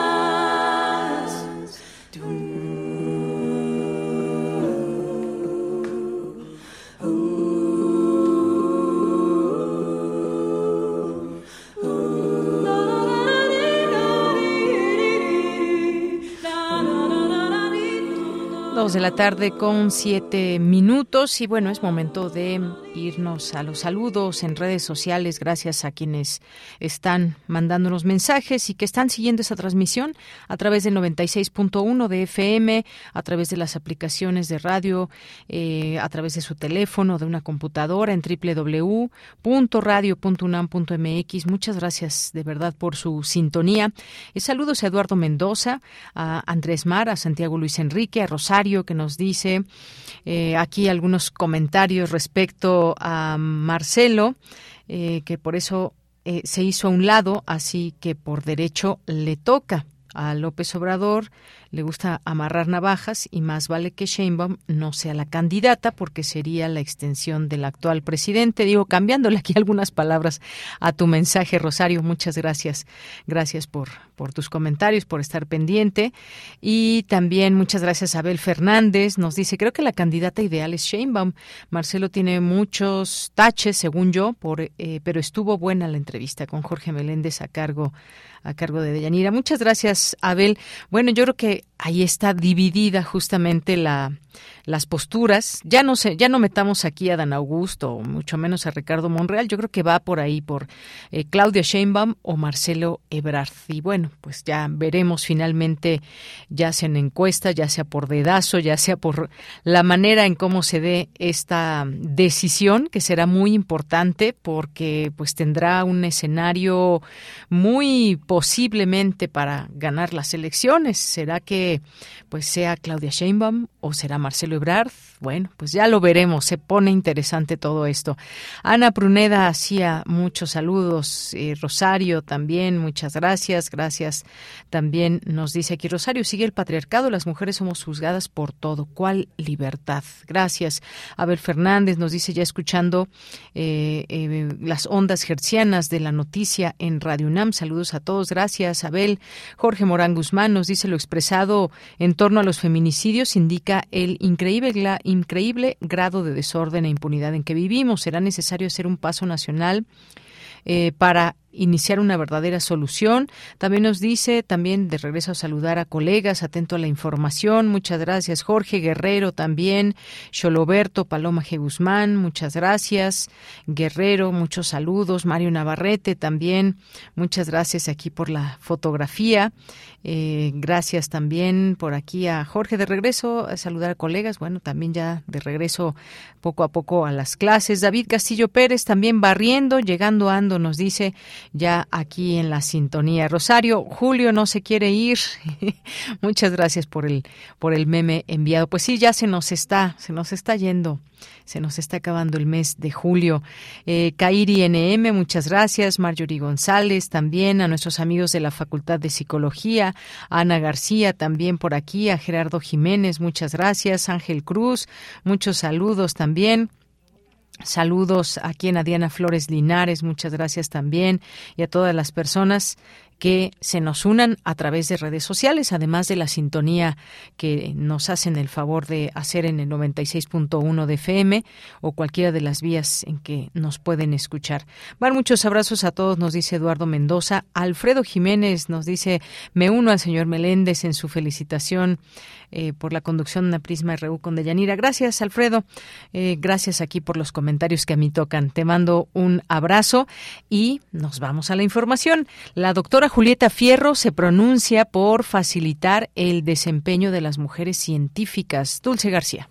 Deyanira, muy buenas tardes a ti al auditorio de Prisma RU. En el marco de la Semana de la Investigación de la Unidad Profesional Interdisciplinaria en Ingeniería y Tecnologías Avanzadas del Instituto Politécnico Nacional, la doctora Julieta Fierro, académica del Instituto de Astronomía de la UNAM, destacó la importancia de facilitar el desempeño de las mujeres científicas, con mejores condiciones laborales, por ejemplo, con la instalación de guarderías, de tal manera que ellas puedan realizar sus labores de investigación con tranquilidad y continuidad así, fortaleciendo la ciencia en nuestro país. Las mujeres, dijo, hemos demostrado que no somos menos y que podemos aportar mucho a la ciencia. Destacó que hay mujeres con premios Nobel, así que habría que cambiar el paradigma para que ellas disfruten lo que hacen y asuman los retos fuertes en la vida. Ante alumnas, alumnos, docentes, investigadoras e investigadores de UPITA, Julieta Fierro dijo que si se quiere que haya mujeres en la ciencia, hay que darles facilidades. Y destacó que los equipos científicos funcionan mejor cuando hay puntos de vista diferentes. Reiteró por otra parte que la humanidad como especie no puede seguir saqueando el planeta al agotar sus recursos naturales. Así que refirió que la oportunidad que ofrece la ciencia es la innovación para transformar a la industria y que en ese sentido el reto es vincular a los científicos con el sector industrial. Esta es la información. Muy buenas tardes. Gracias, Dulce. Muy buenas tardes. Nos vamos ahora con eh, la información internacional a través de Radio Francia. Relatamos al mundo. Relatamos al mundo.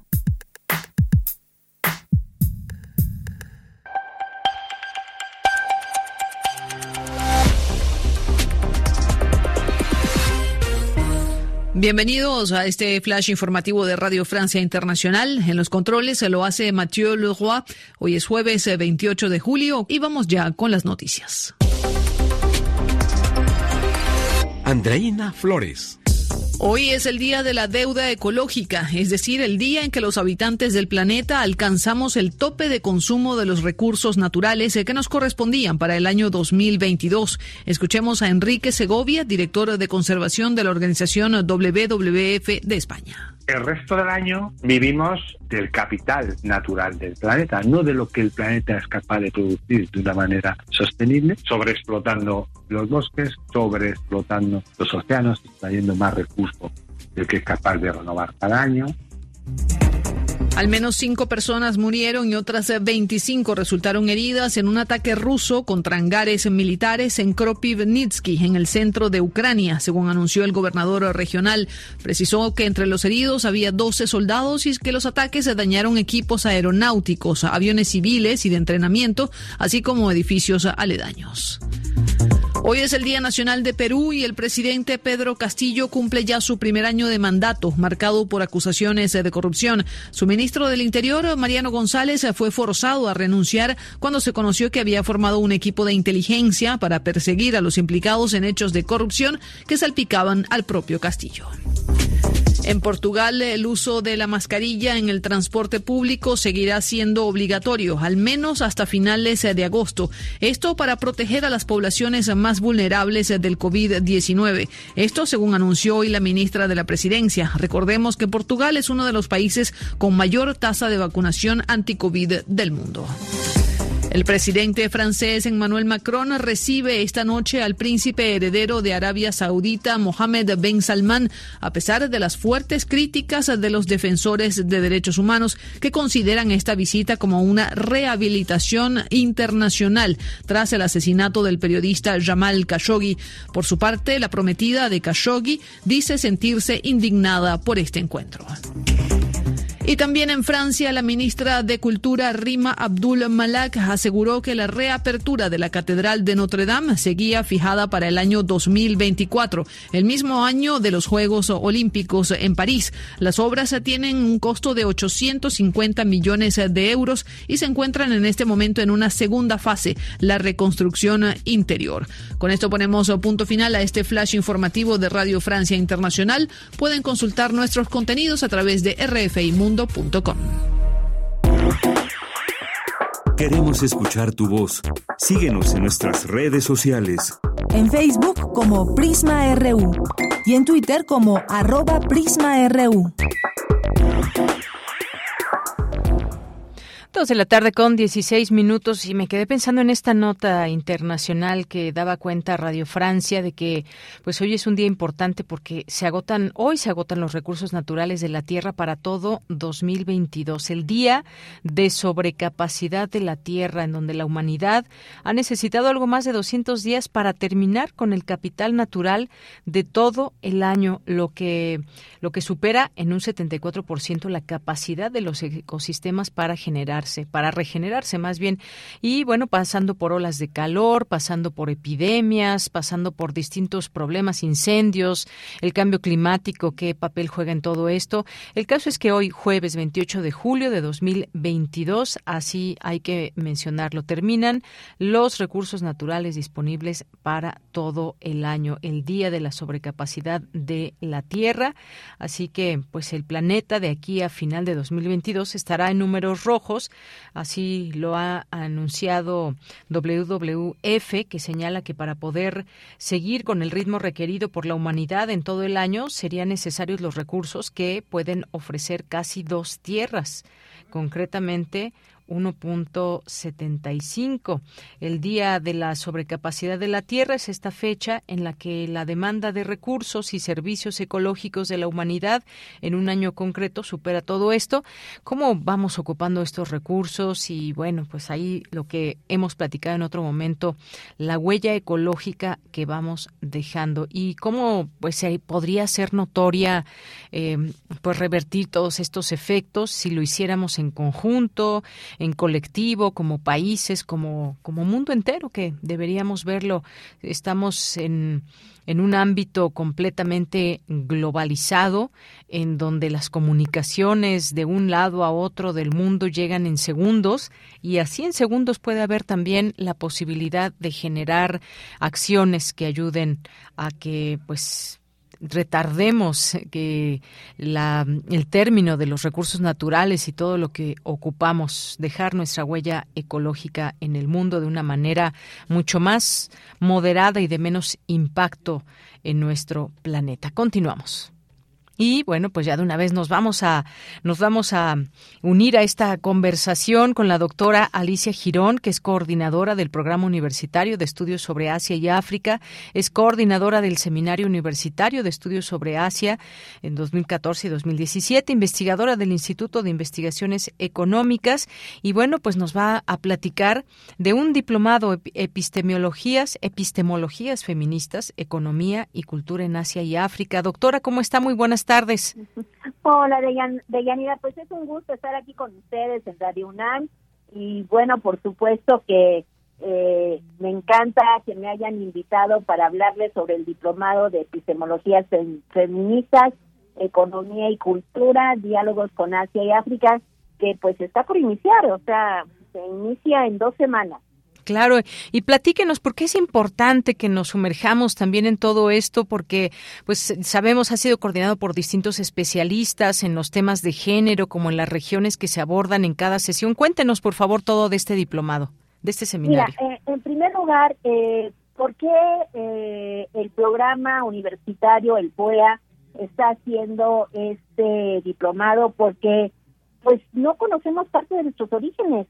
México, eh, si vemos nuestro país y América Latina, tiene sus orígenes también en Asia y África, ¿no?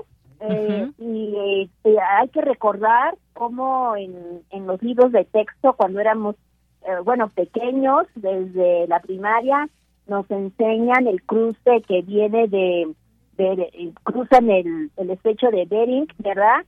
Y después se llegan y se funda Tenochtitlán. Entonces, esa leyenda pues indica que de alguna manera hay personas que ya, este, o sea, venían de ese continente. Y por el otro lado, África también tenemos una relación muy estrecha porque cuando viene la conquista, infinidad de esclavos de África, tanto mujeres como hombres, los trajeron. Entonces, pues eh, tanto México como América Latina somos una raza cósmica, ¿no? Una raza que tiene eh, muchísimo de estos grandes continentes y que por lo tanto es muy importante saber cómo nos hemos formado, pero además darle un, un plus, que es hablar sobre epistemologías feministas. Y cuando estamos hablando de epistemologías, es una palabra que bueno, quienes van,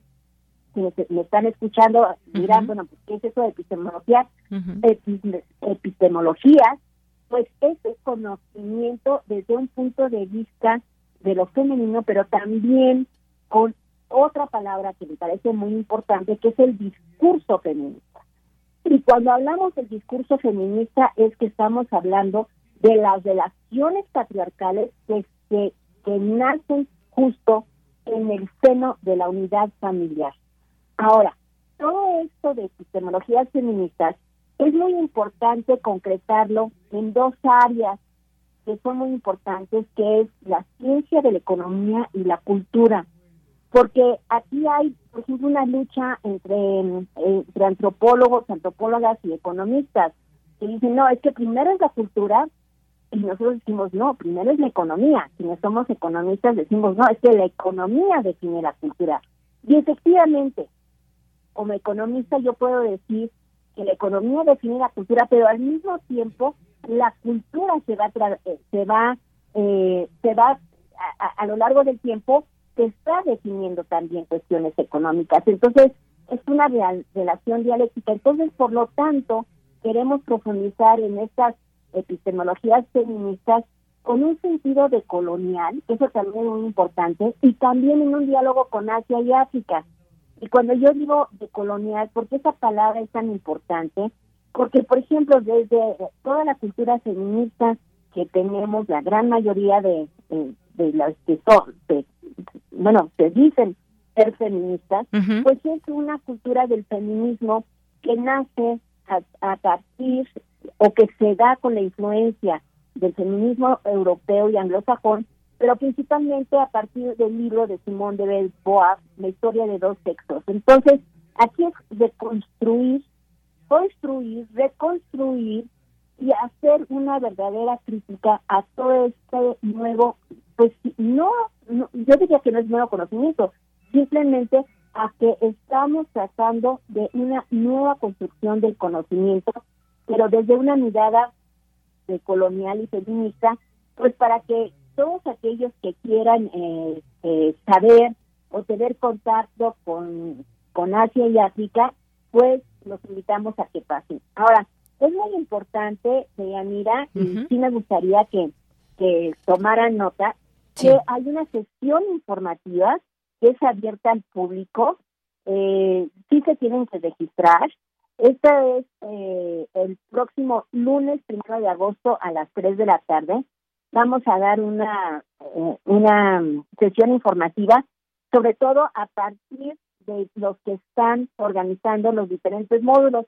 Si ustedes entran a la página fuea.unam.mx, ahí están todas nuestras actividades y se van a encontrar con el diplomado de epistemologías feministas. Y si ustedes recorren el programa, este, ahí van a ver, pues, que este se divide en siete módulos y se divide también en, en, sesiones de tipo teórico, talleres cuantitativos, sesiones de literatura, cine, y al final de cada módulo hay una sesión práctica que tiene, pues, de alguna manera, eh, tratar de que el alumno se involucre más y que vaya desde el inicio, pues vaya conformando ya sea un podcast o un ensayo para poder evaluar y adquirir, ¿no? Obtener el diploma que va a dar la UNAM de este diplomado. Entonces, esto es muy importante, o sea, te digo, es, es principalmente plantear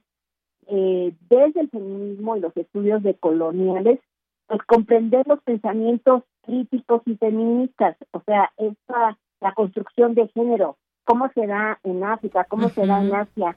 Eso es muy importante porque pues tenemos muchas similitudes y lo eh, referimos también a América Latina y sobre todo México. O sea, eh, vuelvo a insistir, el conocimiento epistemológico feminista que tenemos es principalmente construido en Europa y en el mundo anglosajón.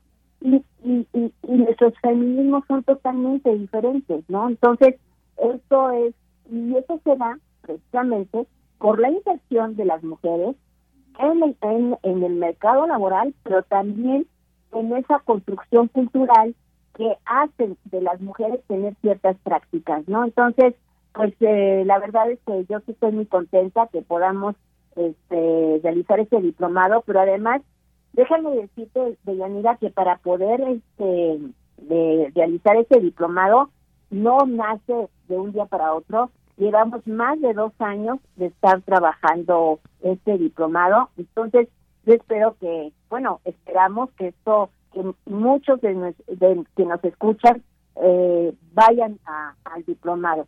¿Y a quién está dirigido? Bueno, pues está dirigido a pues a profesionistas, especialistas, pues de distintas disciplinas, ¿no? Tanto del sector público privado y por supuesto académico, estudiantes de licenciatura, posgrado y público en general, ¿no? Y como te digo, al final del diplomado, pues van a recibir un diploma avalado por la UNAM. Entonces, este, este diplomado tiene siete módulos, es una duración de 164 horas, inicia el 15 de agosto al 19 de junio del 2023 y es los lunes de 3 a 7. Entonces, volviendo un poco a, a, animar a nuestros radioescuchas, esta sesión informativa es el primero de agosto a las 3 de la tarde. Se tienen que inscribir, toda la información está en nuestra página.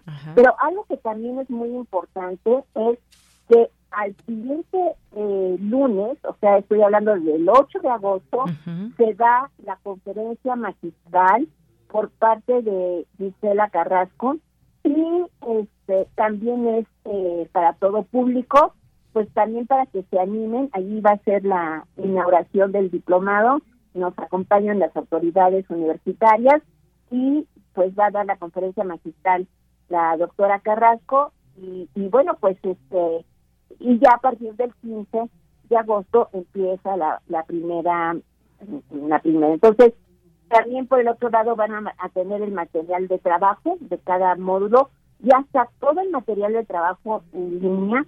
Si ustedes se inscriben van a tener una clave especial para entrar a, a todo el material. Y algo que, que también me parece que es muy novedoso es que tú puedes evaluar eh, a través de un ensayo que entre 2.500 4.000 palabras, pero también es muy importante, eh, eh, a lo mejor si alguien está trabajando traducción, o sea, a lo mejor la traducción de un texto que se haya visto o que se quisiera ver, también este eh, la asistencia, deben de tener el 80% de asistencia. Entonces, como te digo, ahí está y, y, en la página puea.unam.mx pues está toda la información del programa y voy a leer, Deyanira, si me das unos minutos más. Sí, adelante. Este, eh, leo los módulos. El primer módulo es Fundamentos Feministas Interseccionales de la Investigación de Colonial. Pongo énfasis en la palabra de colonial. El módulo 2 son Pensamientos Críticos Insurgentes el módulo 3, género de colonialidad y orientalismo en Asia y África. El cuarto es reproducción social, cuerpos, tierra, trabajo y capital. El quinto módulo es pensamiento alternativo sobre prácticas y sistemas. Y como les digo, son siete módulos. ¿Por qué nomás enuncio cinco? Porque el método, eh, al final de cada módulo, ustedes tienen el módulo 6 y el módulo 7 que son métodos cuantitativos, o sea, un poco cómo analizar ciertas estadísticas, o sea, no van a hacer nada de econometría ni mucho menos, pero sí por lo menos saber que si tienen ustedes en algún momento que querer más datos duros, saber dónde los puedan encontrar y también está combinado con la literatura, la, la, la literatura y con, con poesía, obras de arte, arquitectura, etcétera, eso también les va a, o sea, es muy importante. Ahora, pues los ponentes, pues nada menos que está con nosotros Alba Carocio, una feminista muy reconocida a nivel latinoamericano, Marco Reyes, que él da el primer módulo del diplomado en África, está también, este, pues hay diferentes, está también coordinado por Moisés Garduño y Adriana Franco, que son especialistas en Medio Oriente y en África, eh, también está Nayeli López, ella es eh, especialista en estudios coreanos. Natalia Flores es especialista en, en, estudios africanos. Patricia Castañeda, pues yo me imagino que muchos de los que nos están escuchando, eh, escuchando la, la conocen, es feminista, pertenece al CEICH, y Lucía Pérez, que es incluso asesora del, del Senado, también ella va a estar con nosotros, y Lourdes Enríquez, quien es quien lleva a, cabo el programa de Tribuna, que es un programa que se da los, eh, los jueves por, eh, por IMER y que también es una feminista muy reconocida de la Federación Mexicana de Universitarias, de la FEMU, y también va a estar José Luis Vázquez, Jacobo Silva y Javier Sagristán, especialistas en estudios africanos, y por supuesto también está eh, eh, eh, también de de la de la parte de cine y cultura también tenemos a académicos y académicas y también está para métodos cuantitativos la doctora Italia Nava y Violeta Ramírez. Entonces, pues como ustedes ven es este muy completo y las inscripciones, todo lo que es la, la, inscripción también ahí está en, en la página, es todos los detalles de la inscripción, pero pues yo los animo a que vayan a la sesión informativa el primero de, de agosto, ¿no? Esto, pues, están invitados e invitadas e invitados, ustedes, ¿no? Y también están, eh, por supuesto, los esperamos en la conferencia magistral, que será ocho días después, el 8, el, eh, el 8 de agosto. Muy bien. Bueno, pues muy completa toda esta información, doctora Alicia Girón. Y solamente decir que estos módulos de los cuales usted nos ha hablado, pues sí hay sesiones de tipo teórico, por supuesto, pero también hay talleres cuantitativos, sesiones de literatura y cine, este acercamiento con expertos que usted ya mencionaba y que seguramente nuestro público reconoce algunos nombres de ellos que hemos tenido y ellas aquí en este espacio para hablar de distintos eh, temas. Por lo pronto, pues muchas gracias. Dejamos esta invitación puea.unam.mx, eh, esta plática eh, en principio que puedan eh, acudir para que sepan exactamente de qué se trata el 1 de agosto a las 3 de la tarde. Termina, termina Prisma y se pueden conectar al PUEA para que conozcan más de este diplomado Epistemologías Feministas, Economía y Cultura en Asia y África. Pues muchas gracias, doctora, por haber estado aquí con nosotros en Prisma RU de Radio UNAM. Al contrario, de Yanira, y un saludo a todos nuestros radioescuchas de Radio UNAM y los esperamos el primero de agosto. Claro que sí. Un abrazo, doctora. Abrazos. Hasta, luego. Muchas gracias a la doctora Alicia Girón, coordinadora del Programa Universitario de Estudios sobre Asia y África, investigadora del Instituto de Investigaciones Económicas y pues encargada de este diplomado, coordinadora de este diplomado que nos acerca también a estas culturas desde un ámbito de expertos y que nos permite adquirir este conocimiento sobre todos estos temas de los cuales ya detalladamente ella nos habló. Puea.unam.mx mx para que conozcan todos los detalles. Continuamos. Colaboradores RU.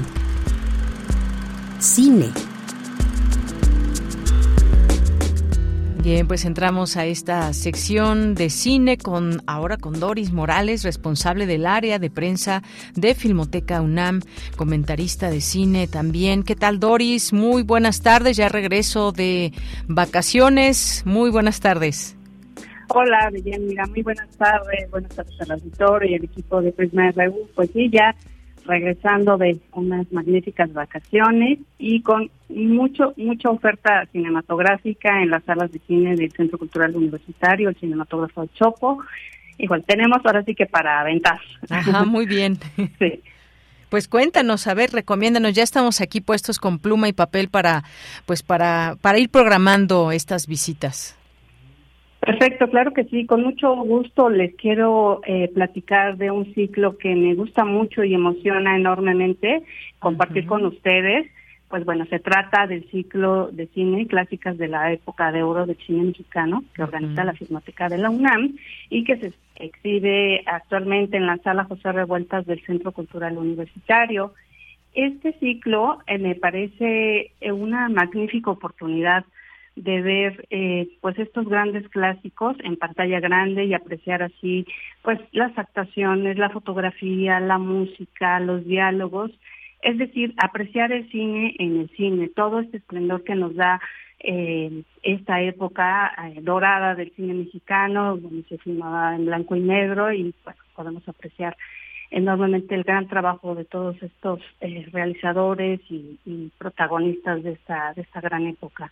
Y bueno, como es, es un tema bastante amplio para el tiempo que nos apremia en esta ocasión, solamente quiero mencionarles brevemente eh, que, bueno, esta época para algunos estudiosos inició en 1936 y, con, y culminó en 1958 aproximadamente. Bueno, esta eh, etapa nos da eh, como resultado una producción sin precedentes en la historia de nuestro cine, misma eh, que durante las dos décadas siguientes se forjó y consolidó como una industria cinematográfica, tal cual, y se convirtió en la, en la principal productora de películas en español en todo el mundo, es decir, un Star System nacional con una cada vez más amplia red de distribución y de proyección de títulos. Y bueno, esta época la inauguró, por decirlo así, una película que ya muchos de ustedes eh, podrán haber visto. Y si no, pues esta es una excelente oportunidad de, de, conocerla. Se trata de la película Allá en el Rancho Grande de 1936 de Fernando de Fuentes, que fue una película eh, pues muy muy exitosa porque bueno con esta con este filme se, se inauguró, por decirlo así, el género llamado comedia ranchera, el cual sería replicado al menos en la mitad de los cines de, de esta época. ¿no? Y bueno, también de esta época quiero comentarles que surgieron grandes, grandes, grandes realizadores como Julio Bracho, Emilio Fernández, Roberto Gabaldón, Juan Bustillo Oro, Alejandro Galindo, Joselito e Ismael Rodríguez, estos hermanos a quienes les debemos el haber eh, traído a México el, el sonido a las, a las películas, ¿no? Este, aunque se, se creó en Estados Unidos esta, esta industria y este aparato, pues bueno, estos hermanos la trajeron a, a nuestro país y bueno, con la película Santa precisamente se inaugura la época eh, pues ya con sonido de nuestro cine. Y bueno, también del propio Fernando de Fuentes podremos ver eh, la película que ya les mencioné y también de Chano Urueta podemos apreciar la película Los de Abajo, un clásico, como bien lo dice el, ciclo, pero también podremos conocer eh, pues las obras de cinefotógrafos como Gabriel Figueroa, Alex Phillips, Jack Draper, aunque él eh, nació en Estados Unidos, pero aquí hizo gran parte de su carrera en el cine. Y bueno, también podemos conocer músicos como Raúl Davista, Lorenzo Bacelata, Manuel Esperón, que él conocemos clasiquísimos, ¿no? lo, lo, identificamos perfectamente. Y bueno, también escritores como Mauricio Magdaleno, que trabajó junto con Emilio Fernández, o también podemos conocer eh, obras de José Revueltas, que también trabajó mucho con, con Julio Bracho. Y en la edición, eh, pues surgieron grandes, grandes trabajos como Gloria Schoeman, una de las primeras editoras y que también trabajó mucho con Emilio Fernández, ¿no? O también el mismo Carlos Sabas, mexicano, o Jorge Bustos. Y bien, pues tratándose de, de esta programación, les quiero comentar que podremos ver las, dos las dos versiones de Allá en el Rancho Grande, la de 1936 y la de 1949, dirigido por, este, por el mismo Fernando de Fuentes, y también podremos ver de Julio Bracho, su primer largometraje que se llama Hay que tiempo, señor Don Simón, con Joaquín Pardavé, y Arturo de Córdoba y Mati Cortés, una especie de, de musical eh, ambientado en la época. Y bueno, también de este mismo realizador, Julio Bracho, podremos ver Rosenda, de 1948, que es la historia de una joven provinciana, quien tras ser olvidada por su prometido es estigmatizada por sus padres. Y bueno, es eh, quiero resaltar que la obra de Bracho eh, está conformada por más de una docena de películas, de las que sobresalen Historia de un gran amor, Distinto Amanecer y La sombra del caudillo.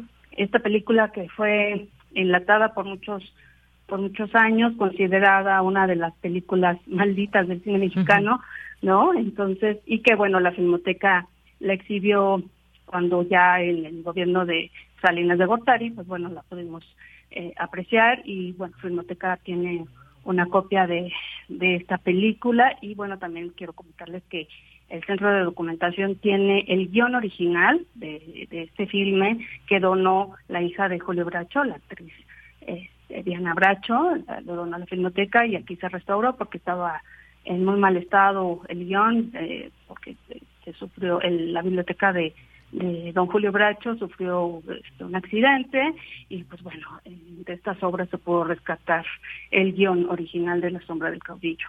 Y bueno, también podemos, vamos a poder ver películas como El secreto del sacerdote de José Lito Rodríguez, Hay Jalisco, no terrajes, también de José Lito Rodríguez, y bueno, la que también les había comentado, Los de abajo de Chano Rueta con eh, la, obra homónima de Mariano Suela, y también no podía faltar un clásico de la cinematografía nacional del prolífico director Alejandro Galindo, campeón sin corona, basado en el fragmento de la carrera boxística de Rodolfo Casanova el Chango.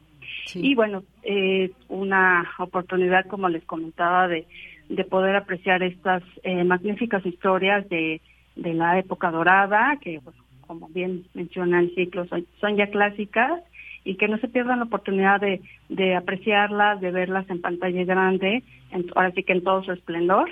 Y otros títulos que también eh, podemos ver eh, son María Candelaria, Claudia y Salón México de Emilio Fernández. Claro.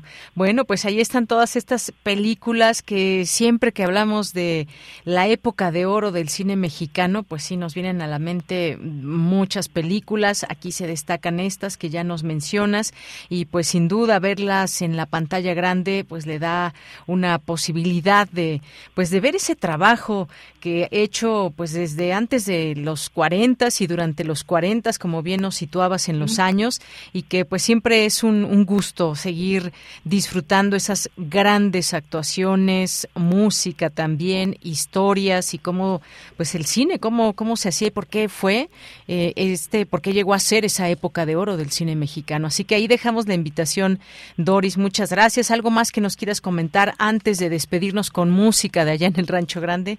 Excelente, sí, me parece muy bien.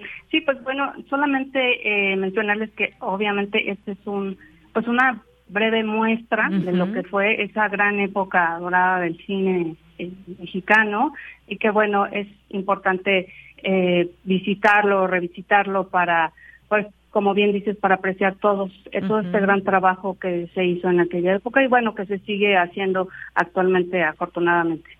Así es, y qué mejor que desde estos espacios universitarios. Pues muchas gracias, Doris Morales, por estar aquí en Prisma RU de Radio UNAM. Te mandamos, como siempre, muchos saludos y un abrazo. Gracias, igualmente, y nos vemos en el cine. Claro que sí, hasta luego. Doris, responsable del área de prensa de Filmoteca UNAM, comentarista de cine, y con esto nos despedimos con la gran voz de Jorge Negrete.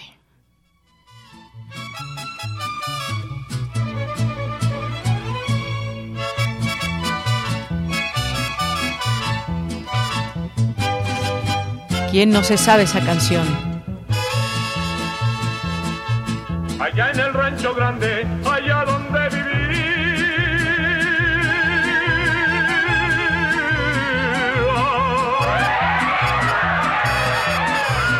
Había una rancherita que alegre me decía, que alegre me decía.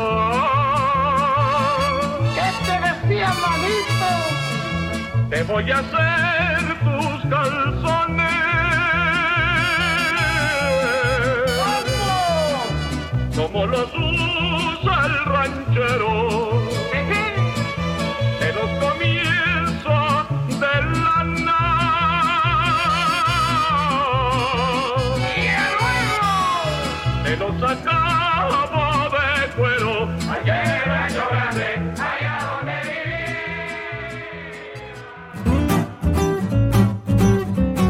Cultura RU.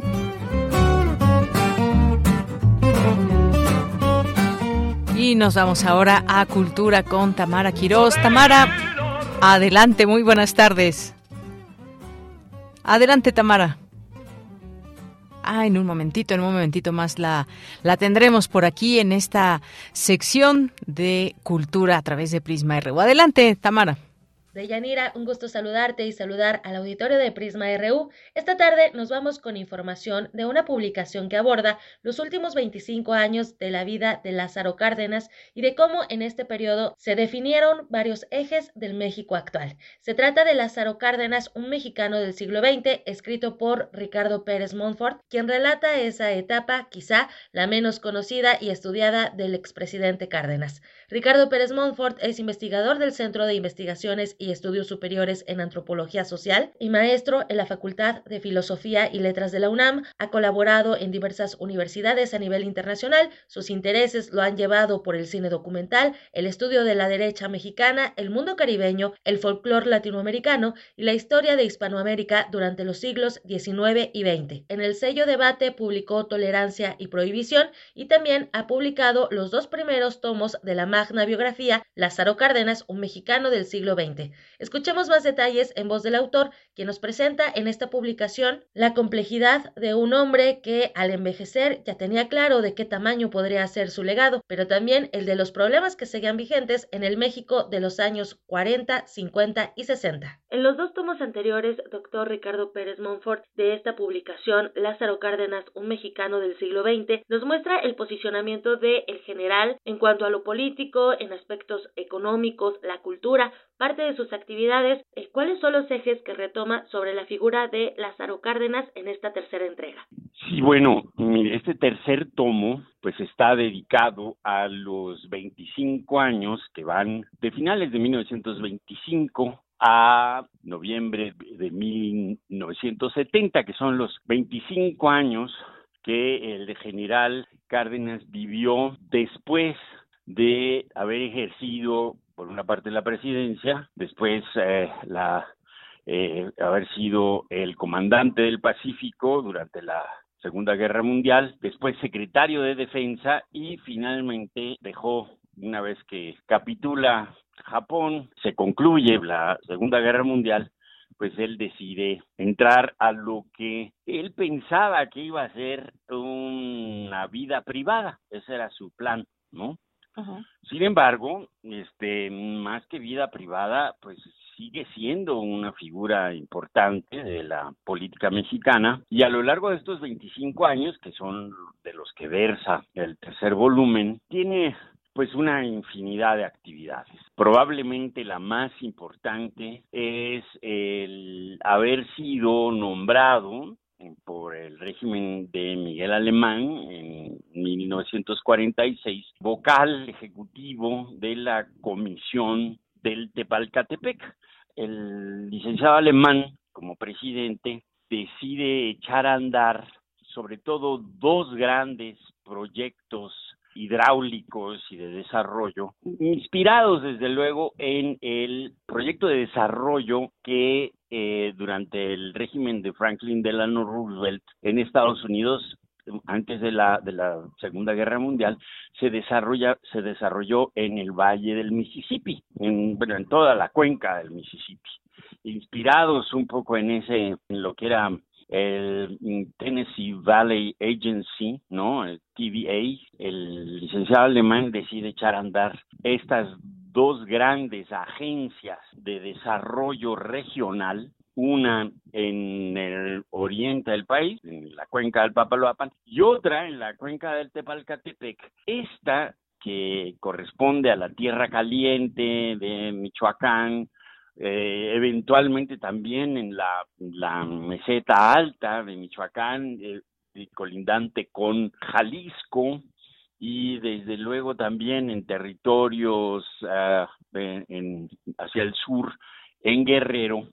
Todo esto eh, pues se lo encarga de alguna forma al general Cárdenas y esta comisión del Tepalcatepec se convierte en, digamos, su gran proyecto de vida y de, de lo que sería su expresidencia, ¿no? Colabora, pues, con la administración pública desde esa perspectiva, ¿no? Impulsando el desarrollo de una región. Digamos, este es un primer punto que lo va a ocupar, ¿verdad? El general Cárdenas a lo largo de la presidencia de Miguel Alemán, después también a lo largo de la presidencia de Adolfo Ruiz Cortines, o sea, estamos hablando hasta 1958, y después, eh, ya durante el régimen de Adolfo López Mateos, retoma una parte de, este proyecto ya incorporando también la cuenca del río Balsas. Y esto hace que ya su influencia pues llegue más allá, digamos, de la tierra caliente michoacana, guerrerense, jalisciense, y ah, pues llegue hasta Oaxaca, una parte de Puebla, de hecho, ¿no? Digamos, este va a ser probablemente el gran proyecto de, de esta última parte de su vida. Este es un, un, un, aspecto que se aborda, digamos, extensamente en el tercer volumen de esta biografía. Y finalmente, otro aspecto importante al que se dedica es, eh, por un lado, a tratar de fomentar la defensa a los presos políticos, se les identifique como tales, tratar de eh, anular el delito de disolución social, ¿verdad?, que fue tan utilizado durante los conflictos uh, de 1965, bueno, desde luego desde 1958, 57, para meter a la cárcel a los líderes de los maestros, de los ferrocarrileros, también para meter a la cárcel a, a los líderes del movimiento mm, médico en 1965 y no se diga a los líderes del movimiento de 68. Mm, digamos, esta es la última etapa de su vida él muere o sea, a finales de 1970, pues ya no le toca la sucesión misma del 70, aunque sí llega a conocer a figuras como Luis Echeverría, no se diga Gustavo Díaz Ordaz, etcétera, etcétera, ¿no? Ese es un poco lo que, lo el contenido de este tercer volumen. Doctor Pérez Monfort, en este punto que toca sobre la muerte del general, está próximo a cumplirse el 52 aniversario luctuoso de Cárdenas. ¿Qué nos puede compartir del legado? Sobre todo, eh, lo pregunto desde su experiencia como historiador de las expresiones culturales, eh, ¿qué nos puede compartir sobre las remanencias en estos tiempos que corren? Pues mire, yo creo que queda muy poco. O sea, realmente de ese cardenismo, de ese, digamos, del cardenismo de los años 30, del espíritu de la izquierda institucional también queda bastante poco. Está, yo me atrevería a decir ahorita agazapado, no, no lo veo muy presente, por más que en el discurso político se recurra constantemente a la figura de Cárdenas, no lo veo, no lo veo porque finalmente estamos insertos en un modelo de desarrollo que fue precisamente contra el cual él se mantuvo bastante firme, ¿no? Él, él, aunque todavía no se instauraba el neoliberalismo en México, que digamos empezó una década y media después de su fallecimiento, ya en, en el periodo sobre todo de Miguel de la Madrid y de Carlos Salinas de Gortari, yo creo que el cardenismo histórico, ¿verdad? Este está todavía tal vez en la memoria de lugares así como la Tierra Caliente, de la Laguna, de algunas comunidades indígenas del país, ¿no? En algunas regiones donde tuvo una, un impacto fundamental, pero me temo que pues el propio neoliberalismo ha actuado claramente en contra del modelo que trató de instaurar y por el cual abogó durante mucho tiempo el propio general Cárdenas, que es la rectoría del Estado, pero creo que pues a 25 más, ¿no? 40, 50 años no corren en balde, ¿no? Y sí se ha arraigado muy profundamente la, la desigualdad social, la injusticia jurídica, la injusticia social en este país es verdaderamente rampante, es algo terrible, ¿no? Sin duda. Doctor Ricardo Pérez Montfort, le agradezco que haya tomado la llamada para platicarnos, para platicarle al auditorio de Radio UNAM estos detalles sobre el tercer tomo de Lázaro Cárdenas, un mexicano del siglo XX. Bienvenido siempre a estos micrófonos, a esta su casa. Le agradezco muchísimo, guardo a Radio UNAM muy cerca de mi corazón. Trabajé ahí hace muchos años, tuve la oportunidad de colaborar en Radio UNAM muy estrechamente en la década de los años 70, de los años 80, este, la tengo muy cerca de mi corazón desde hace mucho tiempo y en verdad que les agradezco mucho. Al contrario, doctor, sabemos que ha colaborado en esta radiodifusora con la máxima casa de estudios en diferentes publicaciones como la revista de la universidad y bueno, con esta publicación seguiremos su trabajo de cerca. De verdad, muchas gracias. Le agradezco muchísimo. Ricardo Pérez Montfort es autor de Lázaro Cárdenas, un mexicano del siglo XX, editado por Debate. Deyanira, regreso contigo. Que tengan excelente tarde. Muchas gracias, Tamara. Y pues nos vamos despidiendo ya con una tarde nublada, tiempo de lluvias. Seguimos preparándonos siempre, estar pendientes con nuestro paraguas y evitar quizás algunos pasos que normalmente se inundan. Ahí por ahí algunas, algunas estaciones del metro vimos que entraba el agua, algunos videos que suben los usuarios de este transporte colectivo, de ese transporte público. Y nos vamos a despedir ya que estábamos viendo todos estos. Eh, que es el Día Mundial donde nos damos cuenta que hemos acabado con los recursos para el 2022 y la huella que dejamos en el planeta. Hay una canción, si pueden, eh, vean la letra, eh, traduzcanla. Eh, bueno, obviamente está en la red, lo pueden ver. El mensaje que nos deja Yamiro Kwai en esta canción que se llama ¿Cuándo vamos a aprender? ¿Cuándo vamos a aprender? When We're Gonna Learn. Y pues con esto nos vamos a despedir. A nombre de todo el equipo, soy de Yanira Morán. Que tenga muy buena tarde, buen provecho y hasta mañana.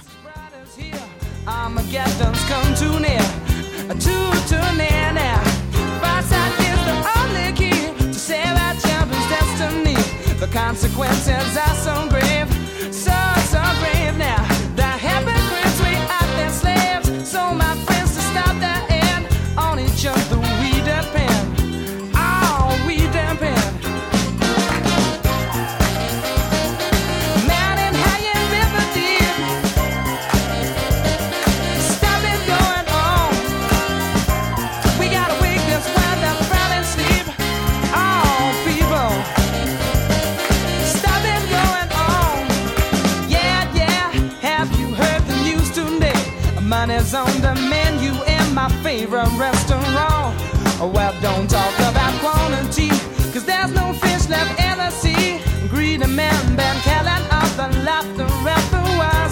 And you better play it nature's way, or she won't take it all away.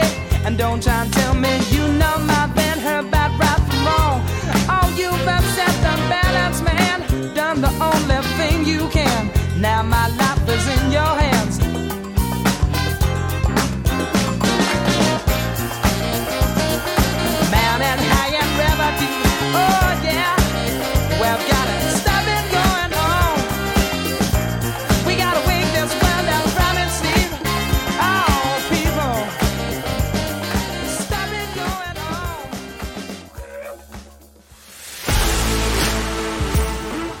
Radio UNAM presentó Prisma RU. Una mirada universitaria sobre los acontecimientos actuales. Prisma RU. Relatamos al mundo.